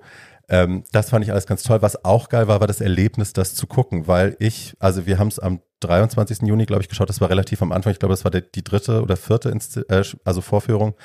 Ähm, und da war, also unser ganzer Saal, es war im Barbican in, in London, war voll mit schwarzen Menschen, schwarzen, schwulen Menschen auch. Und ich habe mich so wie ich, ich beobachte mich ja ständig selber und bewerte mich selber bei allem, was ich so tue. Sag bloß. Hi. Und, und dass ich so gemerkt habe, dass ich ganz oft dann, wenn ich laut gelacht habe, ich bin ja bei, sol bei solchen Sachen bin ich ja dann relativ laut, ähm, wenn ich laut gelacht habe, habe ich dann gedacht, oh Gott, vielleicht war das jetzt gar nicht für mich, vielleicht äh, ne, hätte ich jetzt nicht laut lachen sollen.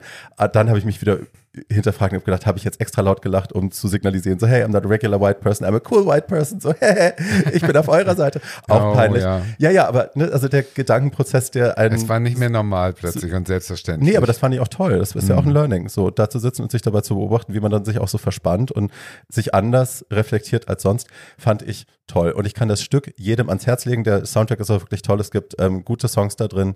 Ähm, und es ist einfach eine sehr spannende und bereichernde Erfahrung, das geschaut zu haben. In London spielen sie jetzt nicht mehr. Ähm, ich vermute, dass sie demnächst in irgendeiner anderen Stadt äh, die Zelte aufschlagen und dafür eine Weile spielen. Ich glaube, so wird das jetzt weitergehen für das Stück. Wer die Chance hat, das zu sehen, please do it. Guter Tipp. Ja. Habe ich wirklich noch nichts von gehört. Gar nicht? Völlig an mir vorbeigegangen. Toll. Ja. Oh, Theater. So, Tatjana, möchtest du weitermachen? Du, ich habe eigentlich noch nach dem äh, doch ein bisschen zugegebenermaßen oberflächlichen Beckham-Genuss, äh, habe ich noch eine Serie gefunden. Und wenn wir jetzt darauf gehen, was war unser Highlight in den letzten drei, vier Monaten, muss ich wirklich sagen, war es höchstwahrscheinlich die Serie Eine Frage der Chemie auf Englisch. Äh, ich habe es vergessen. Lessons in Chemistry. Lessons in Chemistry. Äh, läuft irgendwo, weiß ich auch nicht genau Auf Apple TV. auf Apple TV.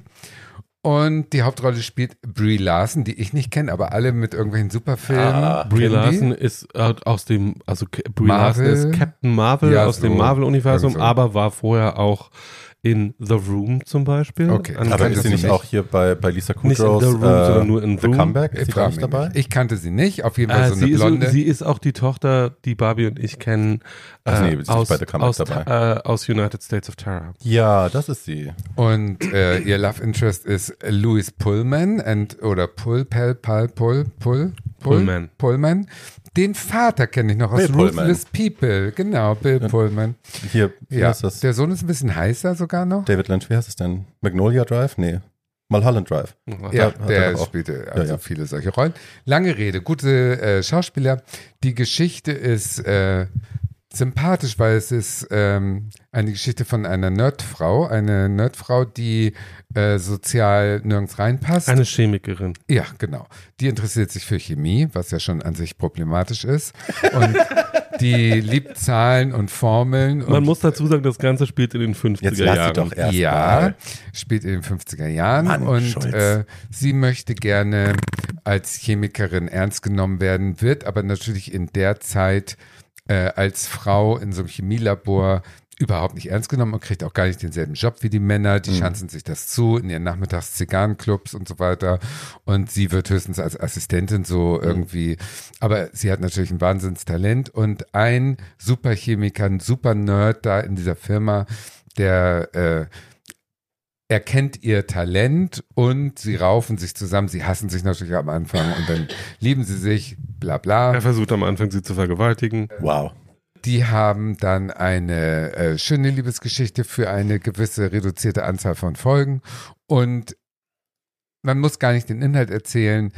Diese beiden sehr speziellen Persönlichkeiten, denen zuzugucken, wie sie äh, an der Welt verzweifeln und wie sie versuchen, ihren Weg zu gehen und wie sie das über einen Umweg, über ein Fernsehstudio und eine Kochshow schafft, äh, ist so originell und so gut gespielt und die Ausstattung ist so wunderschön. Ich weiß nicht, wie viele Milliarden die da reingesteckt haben, dass der Look so toll ist von dieser Serie und die Schauspieler sind gut und es, äh, das, das, die Art, wie die Geschichte erzählt wird, ist äh, anspruchsvoll und äh, es nimmt einen so mit.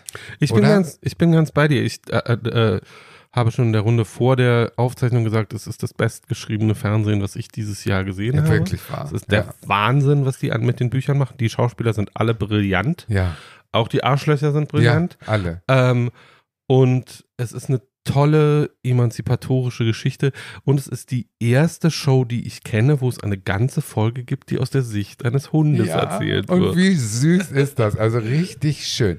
Es ist nerdig und es ist äh, so abseits meiner Lebensrealität und äh, da jetzt sozusagen ein einen ernst gemeinten, schönen Blick in solche Biografien zu kriegen, ist äh, das, was mich bei diesem Gucken von Fernsehserien ja sowieso be denn beglückt. Ne? Dass man da Glück hat, dass man äh, sehen kann, wie so eine Biografie und so ein Leben aussieht. Und das ist Und Herr wirklich Pullman ist das ein Schönste. heißes Ein Geschleuder. richtig heißes Geschleuder. Trotz seines briefmarkengroßen Mundes sieht er richtig gut aus. Ja. ja. Nee, ist richtig süß. Also es ist von A bis Z gut. Das wollte ich noch erzählt haben zum Thema Fernsehen. Schön. Ja. Bitte schön, Paul. Äh, ja, dann mache ich jetzt da mit dem weiter, womit wir jetzt alle weitermachen. Nämlich, äh, wie gesagt, wir haben in dieser Folge was, was wir noch nie hatten, nämlich drei Bücher, die wir alle empfehlen werden. Ähm, mein, ich weiß gar nicht, es ist äh, Ende Oktober, da kann noch was dazwischen kommen oder Anfang November, äh, da kann noch was dazwischen kommen, aber ähm, mein bisheriges Buch des Jahres, das ich jetzt äh, ein, ans Herz legen werde, äh, heißt Young Mungo und ähm, ist eine queere Romeo und Julia Variante aus Schottland. Ähm, stammt von dem wunderbaren ähm, Douglas Stewart, der im letzten Jahr einen wahnsinnigen, oder ich glaube vor zwei Jahren, äh, einen wahnsinnigen Welterfolg mit Shuggy Bane hingelegt hat. Das war sein Debütroman, für, das er gleich, für, für den er gleich mal eine ganze Reihe von Literaturpreisen abgeräumt hat, unter anderem den Booker Prize. Auch das war schon eine äh, queere Geschichte aus dem schottischen Arbeitermilieu. Hattest Äh, du, glaube ich, auch besprochen. kann sein. Äh, Nee. Ich glaube nicht, Glaube dass wir darüber, Nee. ich glaube Nee. nicht, dass wir darüber gesprochen haben. Shuggy Bane lohnt sich auch sehr, aber äh, Young Mungo ist ähm, meiner Meinung nach das stringentere Buch, äh, nicht unbedingt das bessere, aber das stringentere Buch, äh, weil einem diese Geschichte, zumindest mir ging das so, äh, extrem unter die Haut und unter die Fingernägel und unter alles andere, wor äh, worunter einem Geschichten so gehen können, geht. Äh, erzählt wird, wie der Titel schon sagt, die Geschichte von Mungo, der ist 15 und wohnt in Schottland äh, in einer Arbeitersiedlung, würde man auf Deutsch sagen. Auf Amerikanisch würde man das, würde man das Projects nennen. Der wohnt mit seiner Familie unter sehr räumlich und finanziell begrenzten Bedingungen ähm, und merkt, dass er schwul ist. Der t- sieht einen anderen Jungen, einen katholischen Jungen, er selber ist nicht Kathole, äh, deswegen ist es Protestanten und Katholiken sind in Schottland und Irland und äh, nochmal eine andere Kiste als bei uns, die Feindschaften sind da größer. Äh, dieser Junge heißt James und den sieht er, weil er ihn dabei beobachtet, wie er versucht, Hühnch Hühner zu ziehen Ich dachte Tauben. oder Tauben, Tauben. Vögel in jedem Fall. Ähm, und ähm, die beiden vergucken sich so ein bisschen ineinander. Äh, Mungos Mutter heißt Maureen und ist das, was man eine schwere Alkoholikerin nennen würde. Also äh, Schlampe. Mutti trinkt nicht, Mutti trinkt, nicht- Mutti trinkt nicht nur einen, sondern trinkt jeden Tag so acht bis neun und äh, geht dann Vögeln. Papa ist von der Bildfläche verschwunden und irgendwie die Großeltern sind so ein bisschen da, aber auch nicht wirklich. Und die einzig andere Bezugsperson in Mungos Leben ist sein Bruder, der heißt Hamish. Äh, und Hamish ist aber äh, ein Exemplar von toxischer Männlichkeit, das man sich nicht besser ausdenken könnte. Also der ist wirklich alles, äh, was an diesen Verhältnissen und diesen Umständen giftig und böse sein konnte, konzentriert sich in dieser Figur. Nicht, weil die Figur böse ist, sondern einfach, weil die Verhältnisse so sind, wie sie sind.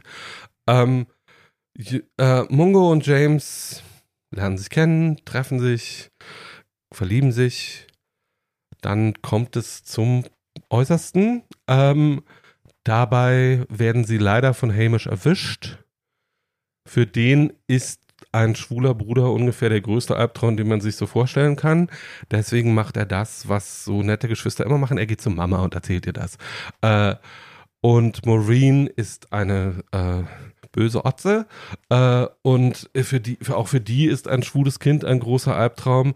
Deswegen ähm, engagiert sie zwei Männer, die ihrem Sohn beibringen sollen, was ein richtiger Mann ist. Und Die sie nicht kennt. die sie nicht wirklich Ne? kennt, sondern die sie einfach nur irgendwo aufgabelt und Bei den äh, anonymen bei Alkoholiker-Treffen. ja, ich, Ja, ich sag's nur, So. weil. du hast du hast recht. Ähm, äh, so ähm, und äh, von denen sie von denen sie aber sonst nicht besonders viel weiß. Äh, diese Figuren heißen St. Christopher und Gallowgate ähm, und die nehmen packen diesen 15-Jährigen ein und nehmen ihn mit auf einen Camping-Angel-Trip und wollen diesem äh, Kind mehr oder weniger äh, da zeigen, was es bedeutet, ein richtiger Mann zu sein und das Leben in den Wäldern und überhaupt. Was Maureen nicht weiß, ist, dass diese beiden Männer im Gefängnis gesessen haben und zwar, weil sie Kinderschänder sind. Äh, was dazu führt, dass äh, Mungo sich unwohl fühlt, äh, weil er merkt, dass da irgendwas nicht stimmt. Ähm, dann kommt es zu einer, um es mal freundlich auszudrücken, grobschlächtigen Vergewaltigung dieses Kindes durch diese Männer.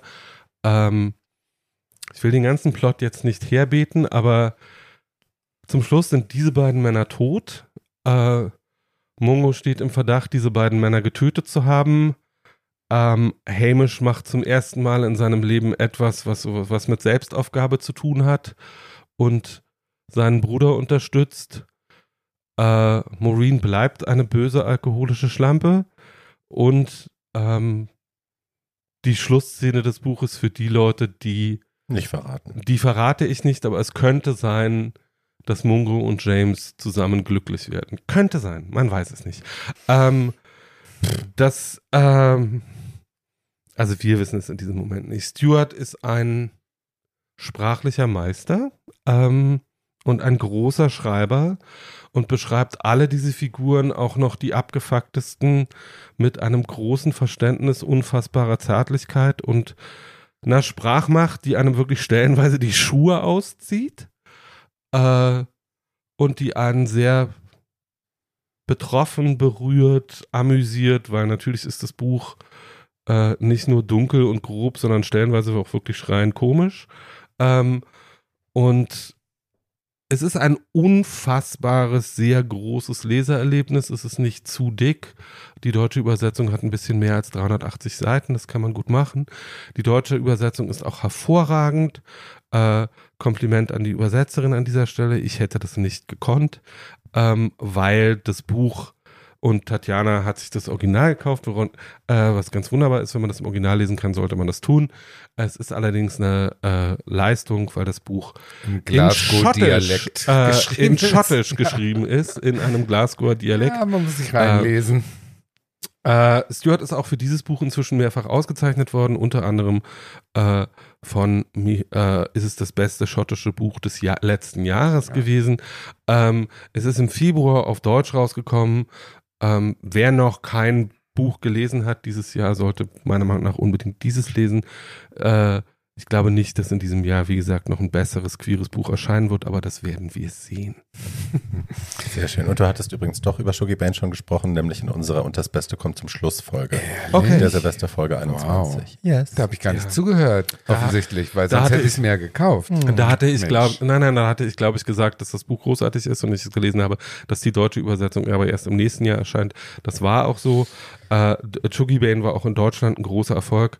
Ich hoffe, Young Mungo lesen noch ein paar mehr Leute. Es könnten noch ein paar mehr sein. Also ich habe es in Nizza gelesen, am Strand, am winddurchtosten Sturmstrand. Und äh, äh, das, das Gute ist auch das Problematische. Ja, es ist sensationell geschrieben. Ja, man hängt sofort äh, süchtig, äh, liest man Seite um Seite und will nicht aus dieser Welt raus. Aber es ist natürlich so traurig.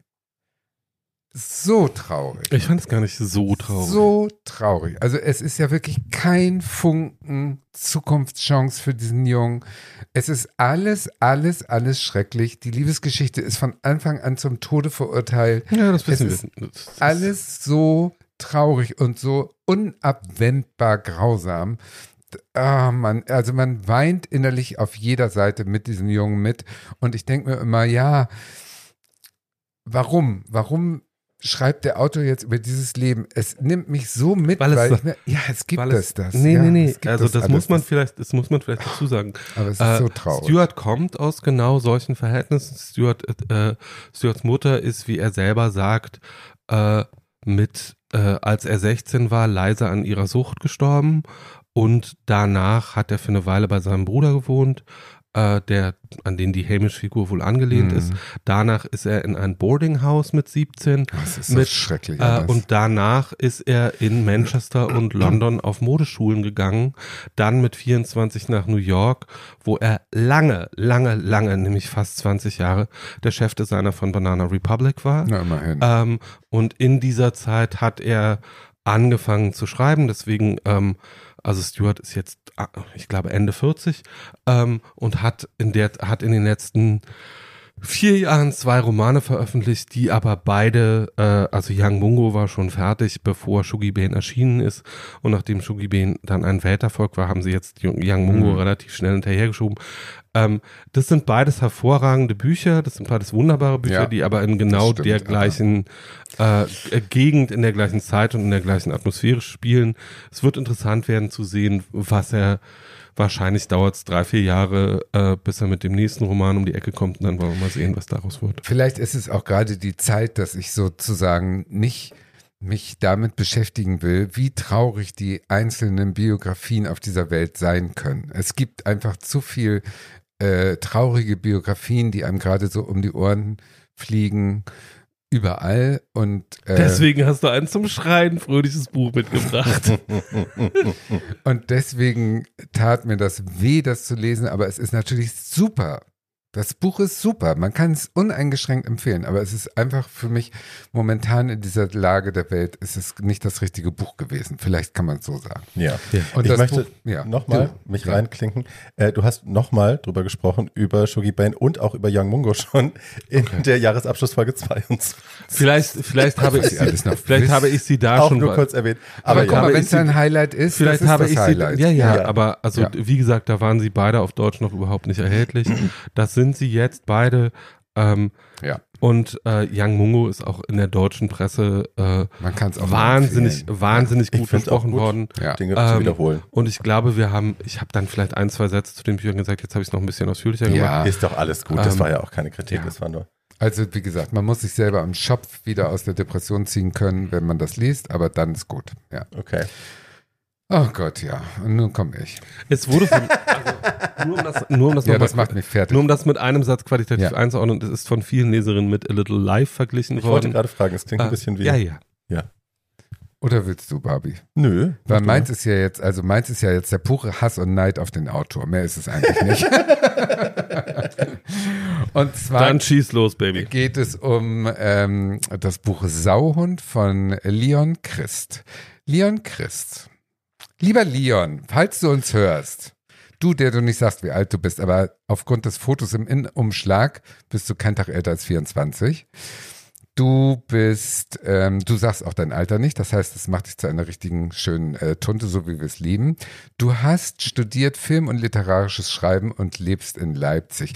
Sauhund ist dein Debütroman, lieber Leon. Das heißt, Glaubst du, dass er das alles nicht weiß? Lieber Leon, unfassbar. Du hast ein Buch geschrieben, ähm, was dann auch sofort bei Hansa ähm, veröffentlicht wurde. Nicht in irgendeinem Selbstverlag im Internet, nein, bei Hansa, einem der größten und renommiertesten Verlage. Du hast ein Buch geschrieben, in dem du auch in den Danksagungen deiner Agentin, deiner Literaturagentin, deinem Schreibclub, deinen sonstigen Förderern dankst. Du As you bist also do. gut, ver gut vernetzt bist, offensichtlich. Alles wunderbar. Ich gönn's dir, lieber Leon. Merkt man. Offenbar, very, very much. From the heart of your bottom. Und du hast geschrieben, als äh, Anfang 20-Jähriger hast du geschrieben, über eine Hauptperson, die in den 80ern äh, ihr Coming Out erlebt, sozusagen in München. In, du hast geschrieben im Prinzip über das, worüber ich gerne jedem immer schreiben wollte und es nie gemacht habe und du hast Erfolg damit. Das kann man ihm ja nun alles nicht vorwerfen. Hasse ich dich. Das ist schon mal jetzt sozusagen die Grundlage für Wow. meine Kritik. Mobbing. Ja. She's mobbing. Und in dem Buch geht es um ein äh, Typus schwuler junger Mann, für, über den ich hier schon oft geredet und mich aufgeregt habe. Und zwar das Kälbchen, was aus der Provinz in die große Stadt kommt In und welche Stadt scheitert. denn? Ja, hier ist es München, aber es ist im Prinzip dasselbe in Grün. Die Geschichte ist ja simpel, also es kommt wirklich ein kleiner Hochstapler mit großen Rosinen im Kopf nach München und scheitert. Scheitert auf allen Ebenen und wird im Prinzip von einer Drag Queen gerettet und dann am Schluss irgendwie kriegt er noch die Kurve. So ungefähr ist der Inhalt. Dieser ähm, dieser junge Mann, äh, um den es geht, ist im Prinzip äh, ein Sauhund, daher der Titel, also ein Hochstapler.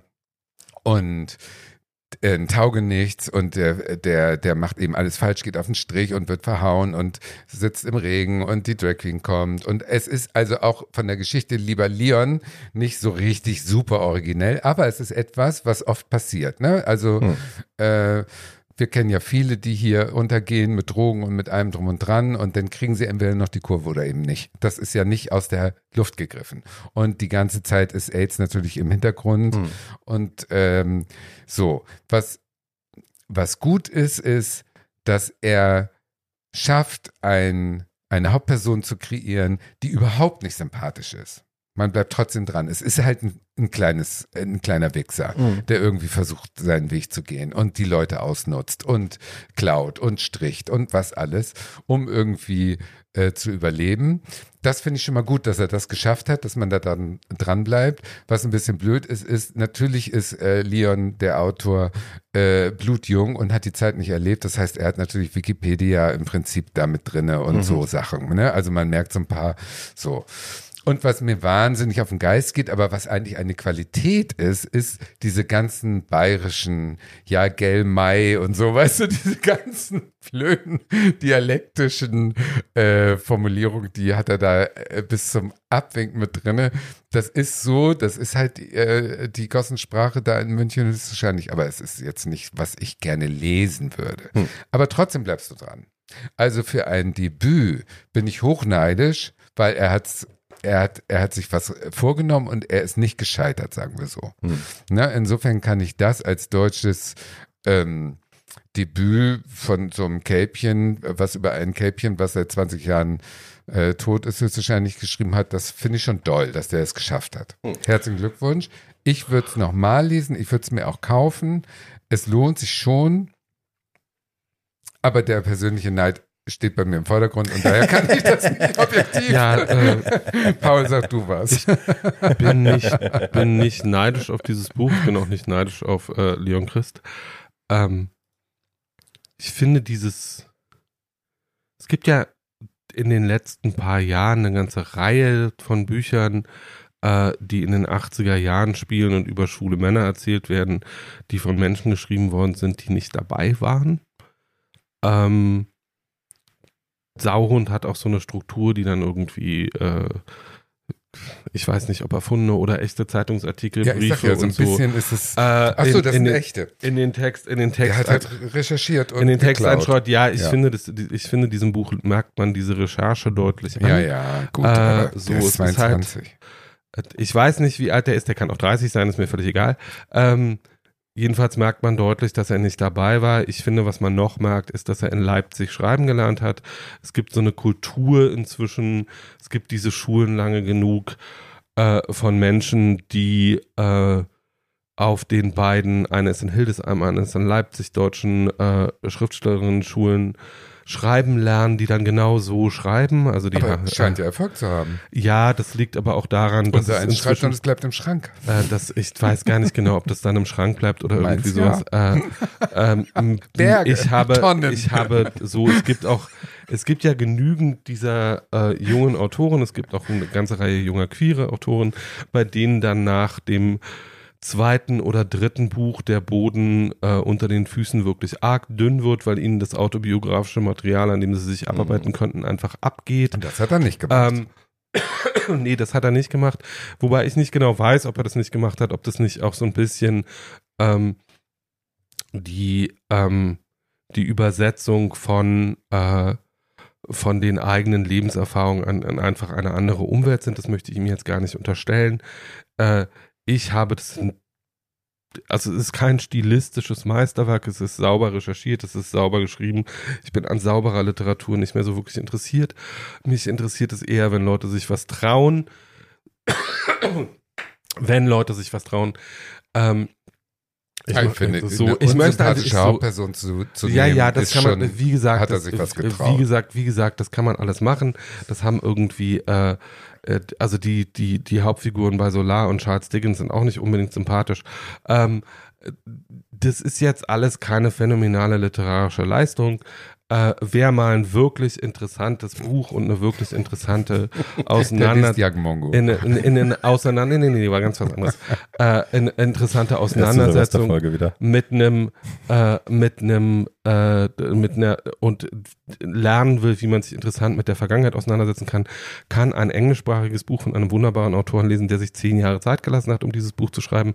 Es gab vor zehn Jahren mal einen wunderbaren Debütroman, der hieß Wir Tiere von Justin Torres und ist ein ganz kleines, großartiges Buch. Und Justin Torres äh, hat sich jetzt zehn Jahre Zeit gelassen, um seinen zweiten Roman zu leisen, äh, schreiben. Der heißt Blackouts und ist auch wieder ein wunderbares kleines Buch. Dieser Roman hat nur 190 Seiten und entwickelt dabei mehr Punch, als äh, Herr Christ wahrscheinlich in seinem Schriftstellerleben je zustande bringen wird. Höchstwahrscheinlich muss man einfach sagen, Verlage, wer, meldet euch bei mir. Tatjana Wechseljahre einer Kaiserin liegt Oh. seit 2007 im Regal. Es ist einfach Zeit für eine Veröffentlichung. Findest du? Ja. Ich bin, ich bin sicher, die Literaturverlage in Deutschland werden nach einem werden nach einem Buch, das seit 2007 in deinem Regal schlummert, Schlange stehen. Ja, Ähm, die große Talkshow-Moderatorin in dem Buch heißt Sabine Christiansen. Äh, Chris, äh, es gab irgendein Buch, ich habe schon wieder vergessen, wie es heißt, wo es auch eine Talkshow-Moderatorin gab, die Christiane Sabinsen hieß. Aber Ich habe neulich Barbie Salisch Ach, gespielt. so, anyway. I'm fine with Ähm, everything. Okay, so, so also wie gesagt, äh, äh, äh, wenn ich die Wahl Ich sag nur Hansa-Roman. so, Wir sind alle Sauen, neidisch. Sauen kann man durchaus lesen. So, So, alles gut. Von einem durchschnittlichen Buch zu einem echt guten. ich habe es nicht gelesen. Ich, kann's, ich wiederhole nur, was ihr gesagt habt. Ähm, ich habe schon mal in einem vergangenen Podcast darauf hingewiesen, dass ich mich sehr auf ein Buch freue, es aber noch nicht gelesen habe. Und die Rede ist von Jeanette McCurdy's ähm, Erstlingswerk äh, I'm Glad My Mom Died. Oh yes. mit dem reißerischen tollen Titel. Ähm, eine Autobiografie. Die Jüngeren von euch werden Janet McCurdy kennen aus iCarly, also so einer Disney, was war das Disney Channel Show. Ähm, da ist sie bekannt geworden und dann gab es ein Spin-off, das nannte sich Sam and Cat, wo sie äh, zusammen mit Ariana Grande, damals noch Schauspielerin bei Disney, ähm, die eine der beiden HauptdarstellerInnen war. Und äh, ne, daher kennt man die. So, das war das, was sie gemacht hat. Und äh, that's what she was famous for until now. Jetzt hat sie dieses Buch geschrieben und ähm, es ist autobiografisch. Äh, Sie ist die Nettie, also Jeanette, äh, in dem Buch. Und ja, jetzt sind erstmal, es gibt eine ganze Menge Spoiler. Ich höre aber an dem Punkt auf, wo sie in die Pubertät kommt. Also ich verrate nicht alles andere. Ähm, ich bin darauf gestoßen, die Leute, die mein Buch gelesen haben oder ähm, sich ein bisschen mit meiner Geschichte auskennen, wissen, ich habe eine durchaus komplizierte äh, Beziehung zu meiner Mutter. Und ähm, deswegen hat mich dieser Clip, den ich damals bei Instagram, äh, der war plötzlich auf meiner Explore-Page, ähm, der hat mich sofort irgendwie ge gecatcht. Da saß Janet bei Drew Barrymore, damals noch vor, den, vor dem Streikbruch. saß sie bei ihr auf der Couch und sie haben sich eben über dieses Buch unterhalten. Es war ein PR-Auftritt äh, auf Lesereise quasi. Und ähm, die Art, wie sie über ihre Mutter gesprochen hat, hat mich halt total angesprochen sofort und ich dachte, um Gottes Willen, ich muss das lesen. Ähm, und das habe ich jetzt getan. Ich habe es innerhalb von anderthalb Tagen verschlungen tatsächlich. Und äh, ich lese ja schon lange, ich habe ja früher nur gelesen und lese lange wirklich so gut wie gar nicht mehr. Das letzte Buch, was ich komplett durchgelesen habe, auch so schnell, war das Harvey Firestein Buch. Ähm, und ansonsten tue ich mir wirklich schwer, damit dabei zu bleiben, mittlerweile leider. Aber das habe ich verschlungen. Ähm, ich komme zur Story. Jeanette wächst in höchst prekären Verhältnissen auf, irgendwo, ich weiß gar nicht, Mittleren Westen, nee, nicht so weit von LA, genau, sie sind nicht so weit von LA, sie sind irgendwo in Kalifornien, ähm, in höchst prekären Verhältnissen auf, äh, wohnt in so einem Messi-Haushalt, der dominiert wird von ihrer psychisch kranken, aber nicht diagnostizierten Mutter, leider, ähm, die das ganze Haus vollstopft mit Müll. Sie ist halt Messi, kann sich von nichts trennen, ähm, hatte eine Krebserkrankung, da war Nettie irgendwie zwei Jahre alt, die hat sie überlebt, allerdings auch mit äh, Knochenmarkstransplantation und dem ganzen Ding drumherum, Brustamputation, Bestrahlung, das ganze Ding. Und äh, weil das an ein Wunder grenzt und sie eine streng christlich-gläubisch-mormonische Familie sind, ähm, wird das auch als solches behandelt. Also es ist ein großes Wunder, dass Mutter noch lebt und das muss auch ständig allen in Erinnerung gerufen werden. Und ja, sie hat, als der Krebs vorbei war, hat sie angefangen, das Haus zuzustopfen und es ist jetzt wirklich so voll, dass die Kinder alle, sie hat zwei Brüder, ähm, die Großeltern wohnen auch in dem Haus, also sie sind zu eins, zwei, drei, vier, fünf, sechs, sieben, glaube ich. Ich kann gerade nicht zählen. Auf jeden Fall schlafen sie alle auf Klappmatratzen, auf billigen Klappmatratzen im Wohnzimmer, weil alles andere zugestopft ist mit Scheiß. Und die Mutter kontrolliert ihre Familie mit ähm, Manipulation, mit Lügen, ähm, mit Betteln und Übergriffigkeit und wenn sie dann nicht weiterkommt mit psychotischen Ausbrüchen und Aggression und Schreien und Messerangriffen auf ihren, auf ihren Mann. Ähm, und Nettie hat in diesem Gefüge relativ früh für sich die Rolle bestimmt, dass sie verantwortlich ist für das Überleben ihrer Mutter, weil ihre Mutter ist zerbrechlich. Sie schreibt, äh, die ganze Familie, also sie erinnert ihre Kindheit nur als ein konstantes Luftanhalten, weil sie alle darauf warten, dass der Krebs zurückkommt. Sie haben alle das Gefühl, oder sie zumindest hat das Gefühl, ähm, das Leben ihrer Mutter hängt am seidenen Faden und sie ist, ihre Verantwortung ist es, alles dafür zu tun, dass ihre Mutter ähm, stabil bleibt, dass, ne, dass sie irgendwie gesund bleiben kann. Äh, jedes Jahr, wenn sie ihre Geburtstagskerze auf dem Kuchen ausbläst, ist ihr einziger Wunsch nur, dass ihre Mutter noch ein weiteres Jahr leben kann.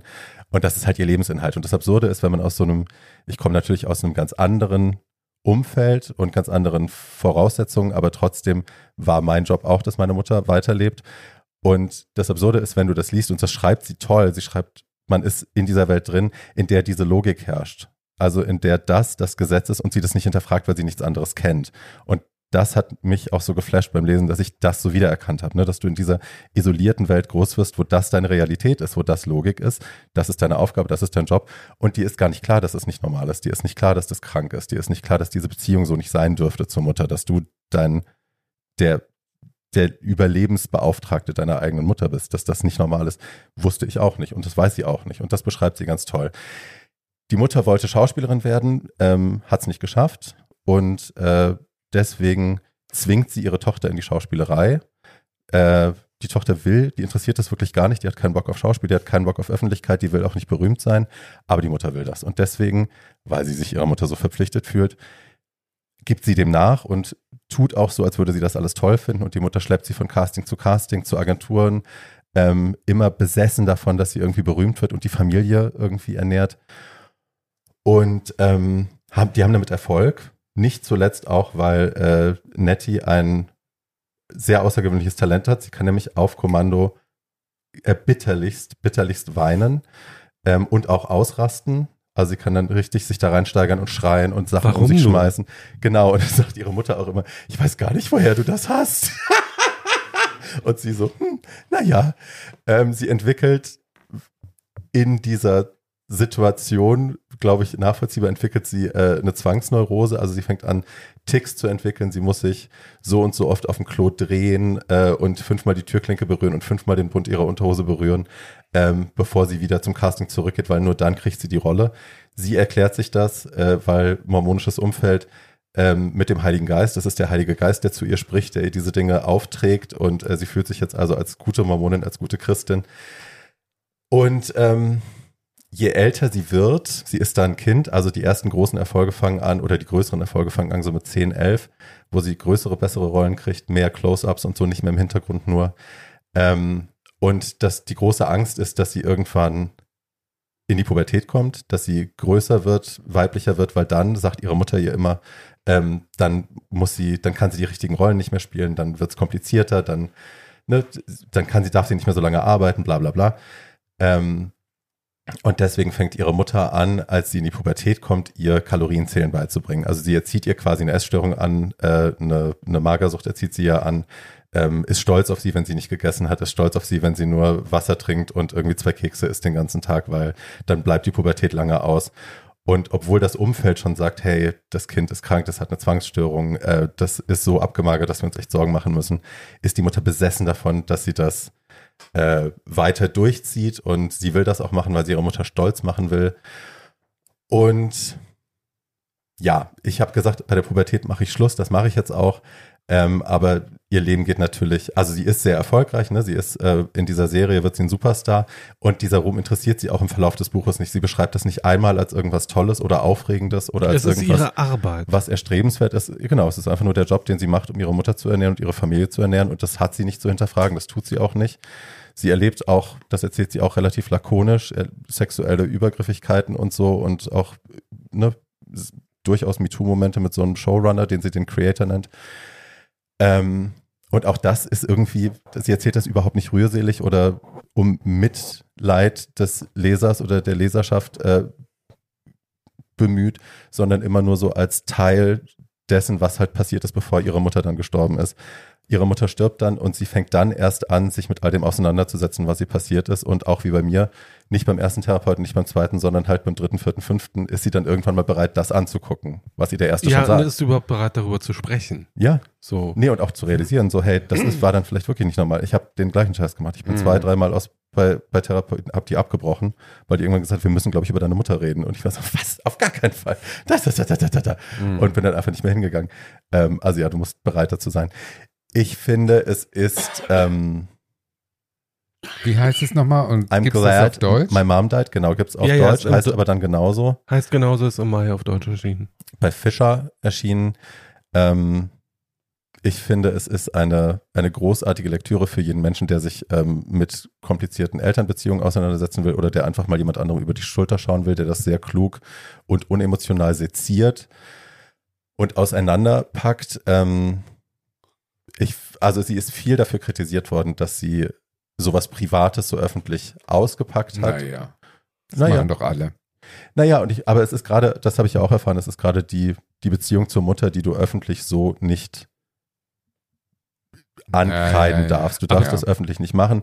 Das Ja. habe ich auch oft gehört. Das ist aber deine Mutter, darüber redet man nicht, das behält man für sich, das macht man nicht in der Öffentlichkeit. Und ich finde es toll, dass sie es trotzdem tut, auch wenn dieses Stigma nach wie vor da ist. Ist sogar in meinem Freundeskreis begegnet mir das immer wieder. She's your mother, you don't do that to your mother. Ja, sie ist natürlich, ähm, also sie ist von vielen, vielen auch berühmten Frauen, die keine einfachen Verhältnisse zu ihrer Mutter hatten. Drew Barrymore haben wir schon erwähnt. Mhm. äh, für dieses Buch sehr gefeiert worden.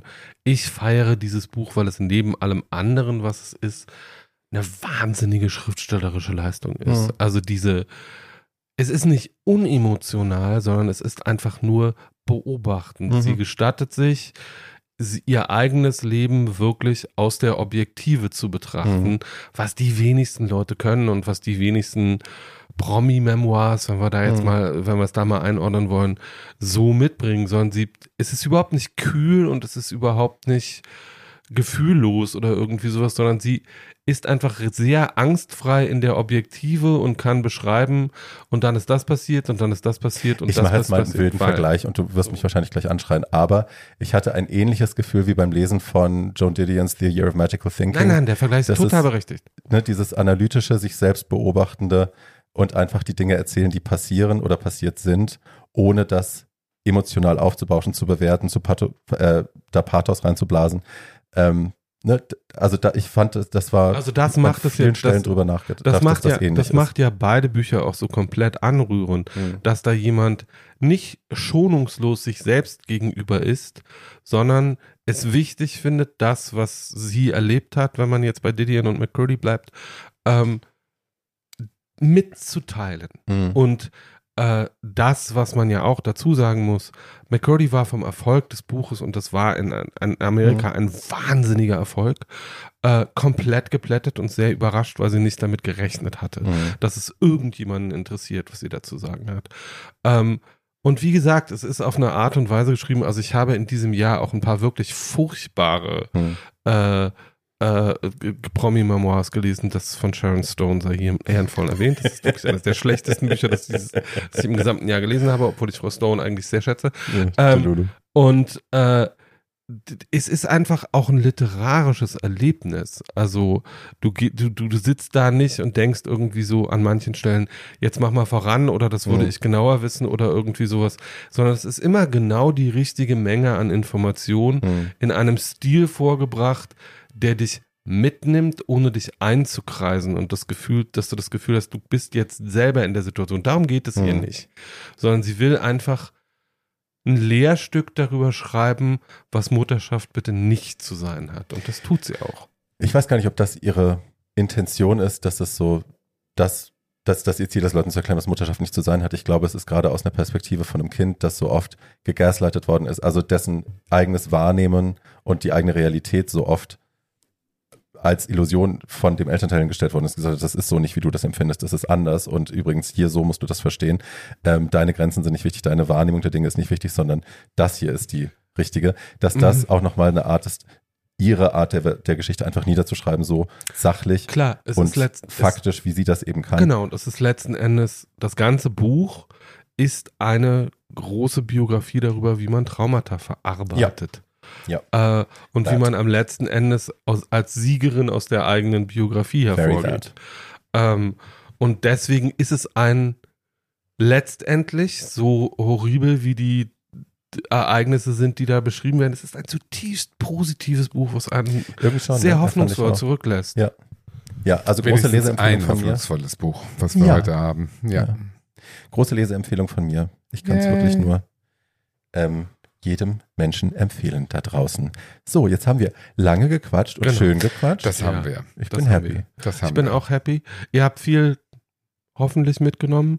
Ihr habt drei oder, wird drei oder vier gro große Leserempfehlungen bekommen. Ihr habt viel, was ihr jetzt gucken könnt oder eben auch nicht gucken könnt, wenn ihr darauf keinen Bock habt. Ja, das nicht. Ähm, das nimmst du gar nicht in die Shownotes. Nur die Sachen, die Doch. Ah, nein. So. Äh, wir freuen uns schon aufs nächste Mal. Ihr hoffentlich auch. Ja. Äh, das wird dann in der äh, Nähe von Weihnachten. so, na, na, naja, also Nö. Anfang Dezember ist Ja. noch nicht Weihnachten. Naja. Äh, Also ab heute, ab, ab, ab Share Christmas Album ist Weihnachten. Punkt aus. Und kennt ihr auf TikTok übrigens dieses mit Mariah Carey, She's Defrosting? Ja. So lustig. Ja. Das ist wirklich lustig. Ja. Dass die jetzt überall da irgendwelche Höhlen für filmen und äh, irgendwo Mariah Carey ganz am Ende so leicht so verhalten. bitte keinen weiteren TikToks-Account, außer natürlich Tatjanas Folgen. Ähm, ja, und auch meine Videos angucken, Leute. Mensch, Ganz wichtig. Und kann ja wohl nicht wahr sein. liken, ganz wichtig. Und Nee, teilen. liken ist und egal, aber angucken. Nee, mein liken Gott, ist wichtig, Schatz. Nur dieser, angucken. kleine, dieser kleine Podcast Ja, hat. Dieser angucken reicht. Really? Mir. Ja. Hauptsache, die das? gucken das. Mein Gott, warum poste ich das, wenn es keiner guckt? Bringt doch okay. nichts. Okay. For you, baby. Just Whatever. for you. Ja, just for me. Genau. Ähm, so, dieser kleine Podcast hat noch keinen TikTok-Account. Wir haben auch Nein. nicht vor, das anzuschaffen. Aber Merch haben wir. Merch, Merch, Merch. Merch, Merch, Merch. So, wer, das, wer Merch kaufen will, kann das tun. Ja. Äh, wie gesagt, wir freuen uns aufs nächste Mal. Bis dahin äh, habt einen feinen Ja. Monat. Äh, wie immer könnt ihr uns am besten helfen, wenn Leute diesen Podcast noch nicht kennen. Es gibt inzwischen fast 90 Folgen oder vielleicht gibt es inzwischen auch 90 Folgen, I don't know, ähm, die ihr noch hören könnt und die alle gut gehalten haben, soweit wir das beurteilen können. Ich kenne Leute, die aus ihrer Verzweiflung heraus in unserer sehr langen Sommerpause die alten Folgen alle nochmal gehört haben. Well Ach, done. apropos, jetzt fällt es mir gerade ein. Äh, ich habe mein Hörbuch ja komplett neu aufgenommen. Ich habe es komplett überarbeitet, So. das Buch nochmal komplett überarbeitet. Es ist jetzt gegendert und so. Und Oh. äh, die Gedanken sind finalisiert und äh, die Sätze sind nochmal Die gepolished worden. Und ich habe es in einem professionellen Studio eingelesen. Ähm, und äh, das ist jetzt für euch nämlich nicht mehr hinter einer Paywall, sondern bei Spotify for free für alle äh, zu haben Ach, und zu nett. hören und kostet nicht mehr, könnt ihr einfach anhören. Von mir persönlich gelesen, sechs Stunden irgendwas, kann man gut machen. Guck Habe mal, ich, wie Barbara Streisand. hab ich schön gemacht. So, habe ich schön schön gemacht. Habe ich schon Super. gemacht. Äh, ähm, beim nächsten Mal gibt es versprochenermaßen, zumindest von mir und Tatjana, nähere Informationen über die Barbara Streisand-Biografie. Auf jeden Fall. So. Auf jeden. Ähm, und was es sonst noch so gibt, werden wir sehen. Bis dahin habt es schön, wir haben euch lieb, habt euch auch lieb. Auf Wiedergehört. Tschüss. Tschüss.